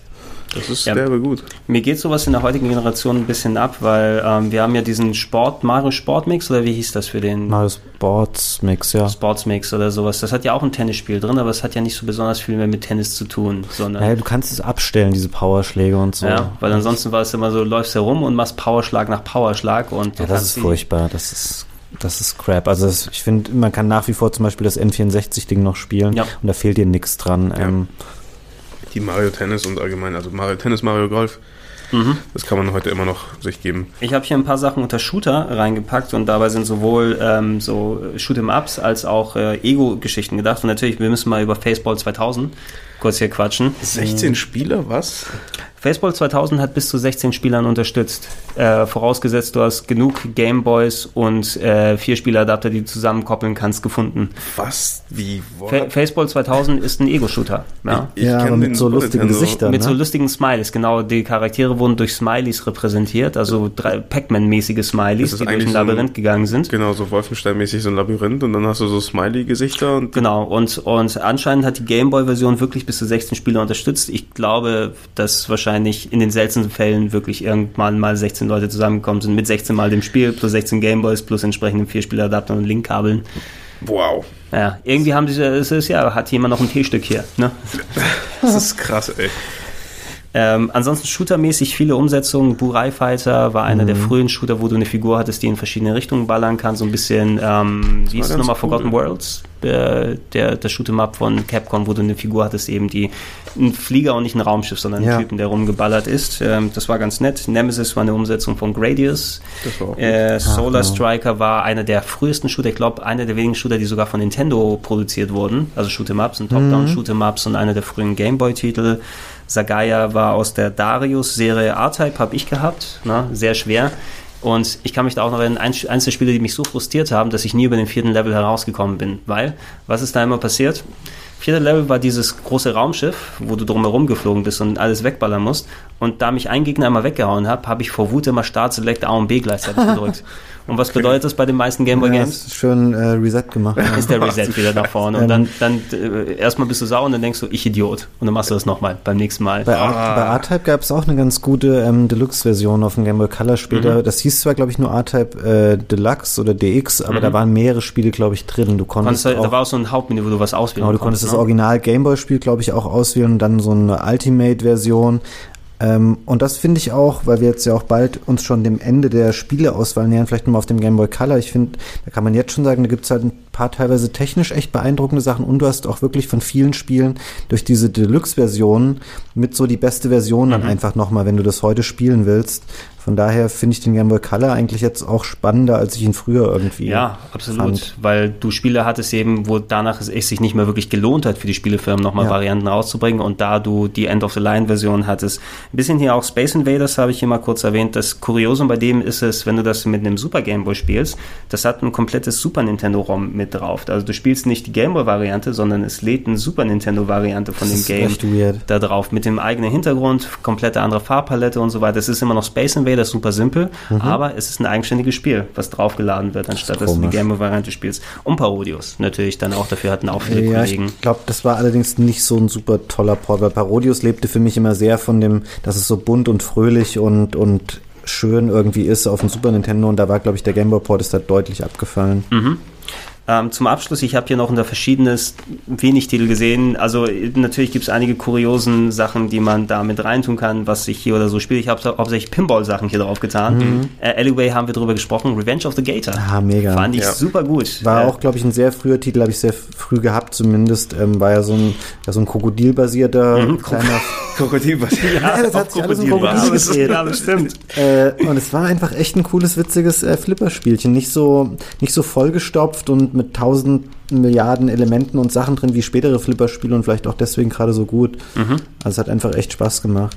Genau, Pokémon gab es auch eine Pinball-Variante, die mit einer Batterie für Rumble mit dazu. Richtig. Ähm, da habe ich auch irgendwo noch rumliegen, wobei ich die Game Boy Advance-Fortsetzung da noch einen Tacken besser finde. Hatte auch einen geilen Soundtrack. Ja, Hat das ist mein, mein Lieblings-Pokémon-Game. Das Ja. zweite auf dem Game Boy Advance, der Pinball. Ist doch dein cool. Lieblings-Pokémon-Spiel so Pokémon Snap. Ja, natürlich.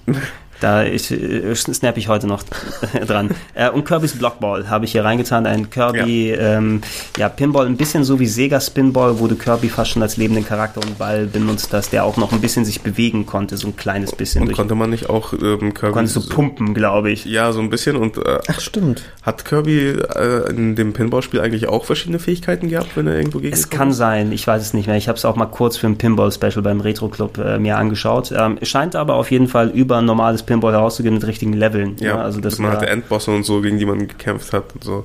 Das war schon cool.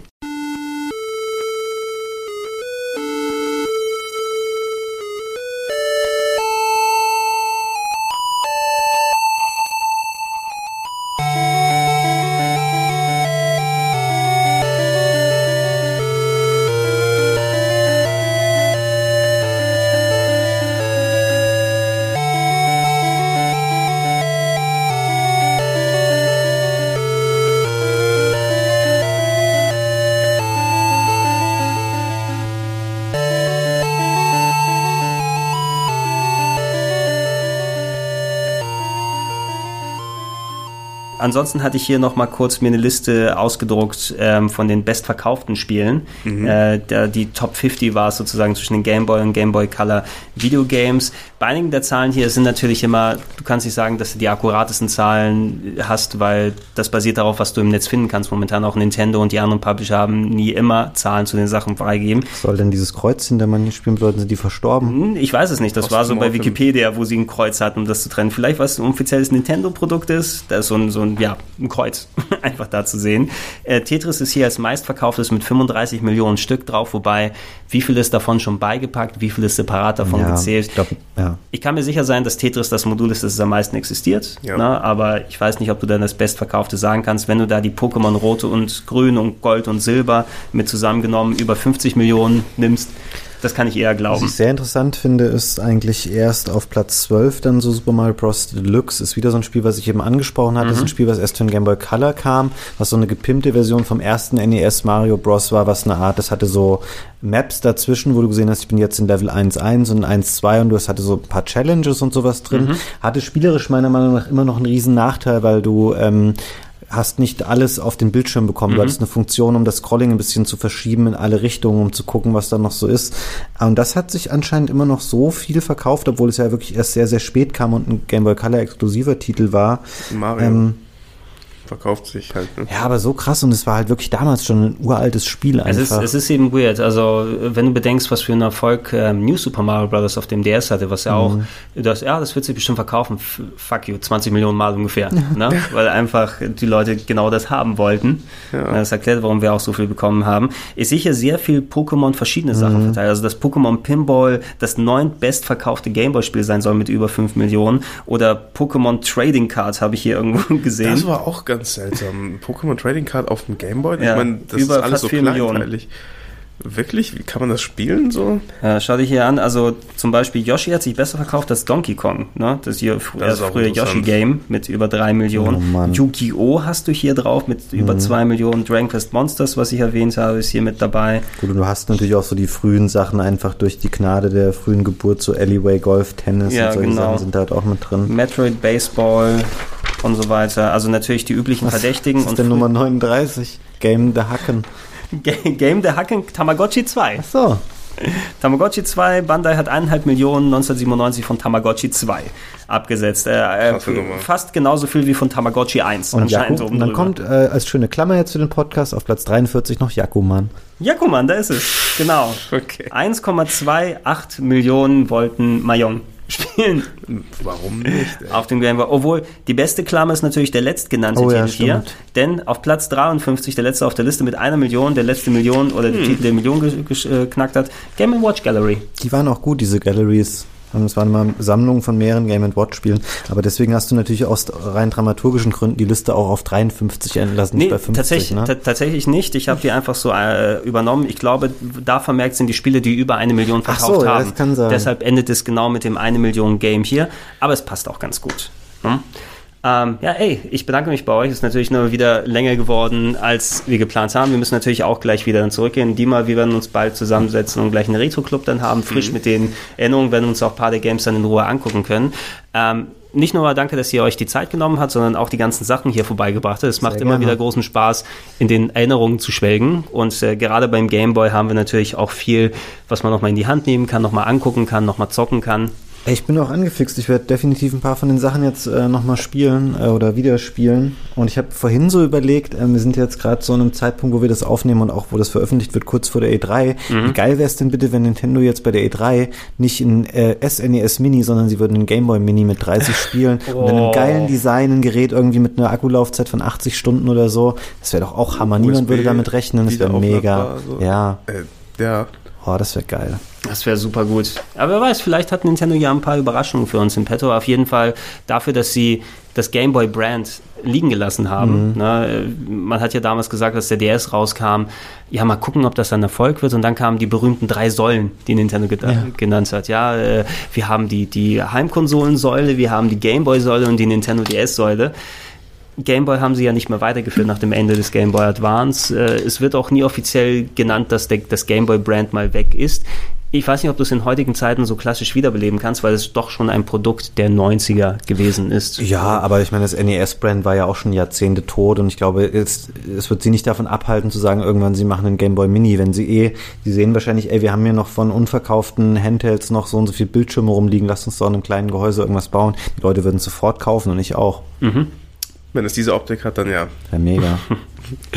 Na gut, dann, ähm, ja, wir werden natürlich auch noch äh, andere Podcasts zu anderen Themen haben, aber heute soll es erstmal genug zum Gameboy gewesen sein. Wenn noch irgendwas ist, was wir verpasst haben, dann können wir uns bestimmt hier in der Runde nochmal darauf einigen, dass wir nochmal zusammenkommen. Aber da könnt ihr uns ja auch gerne Feedback über die diversen Kanäle da draußen geben.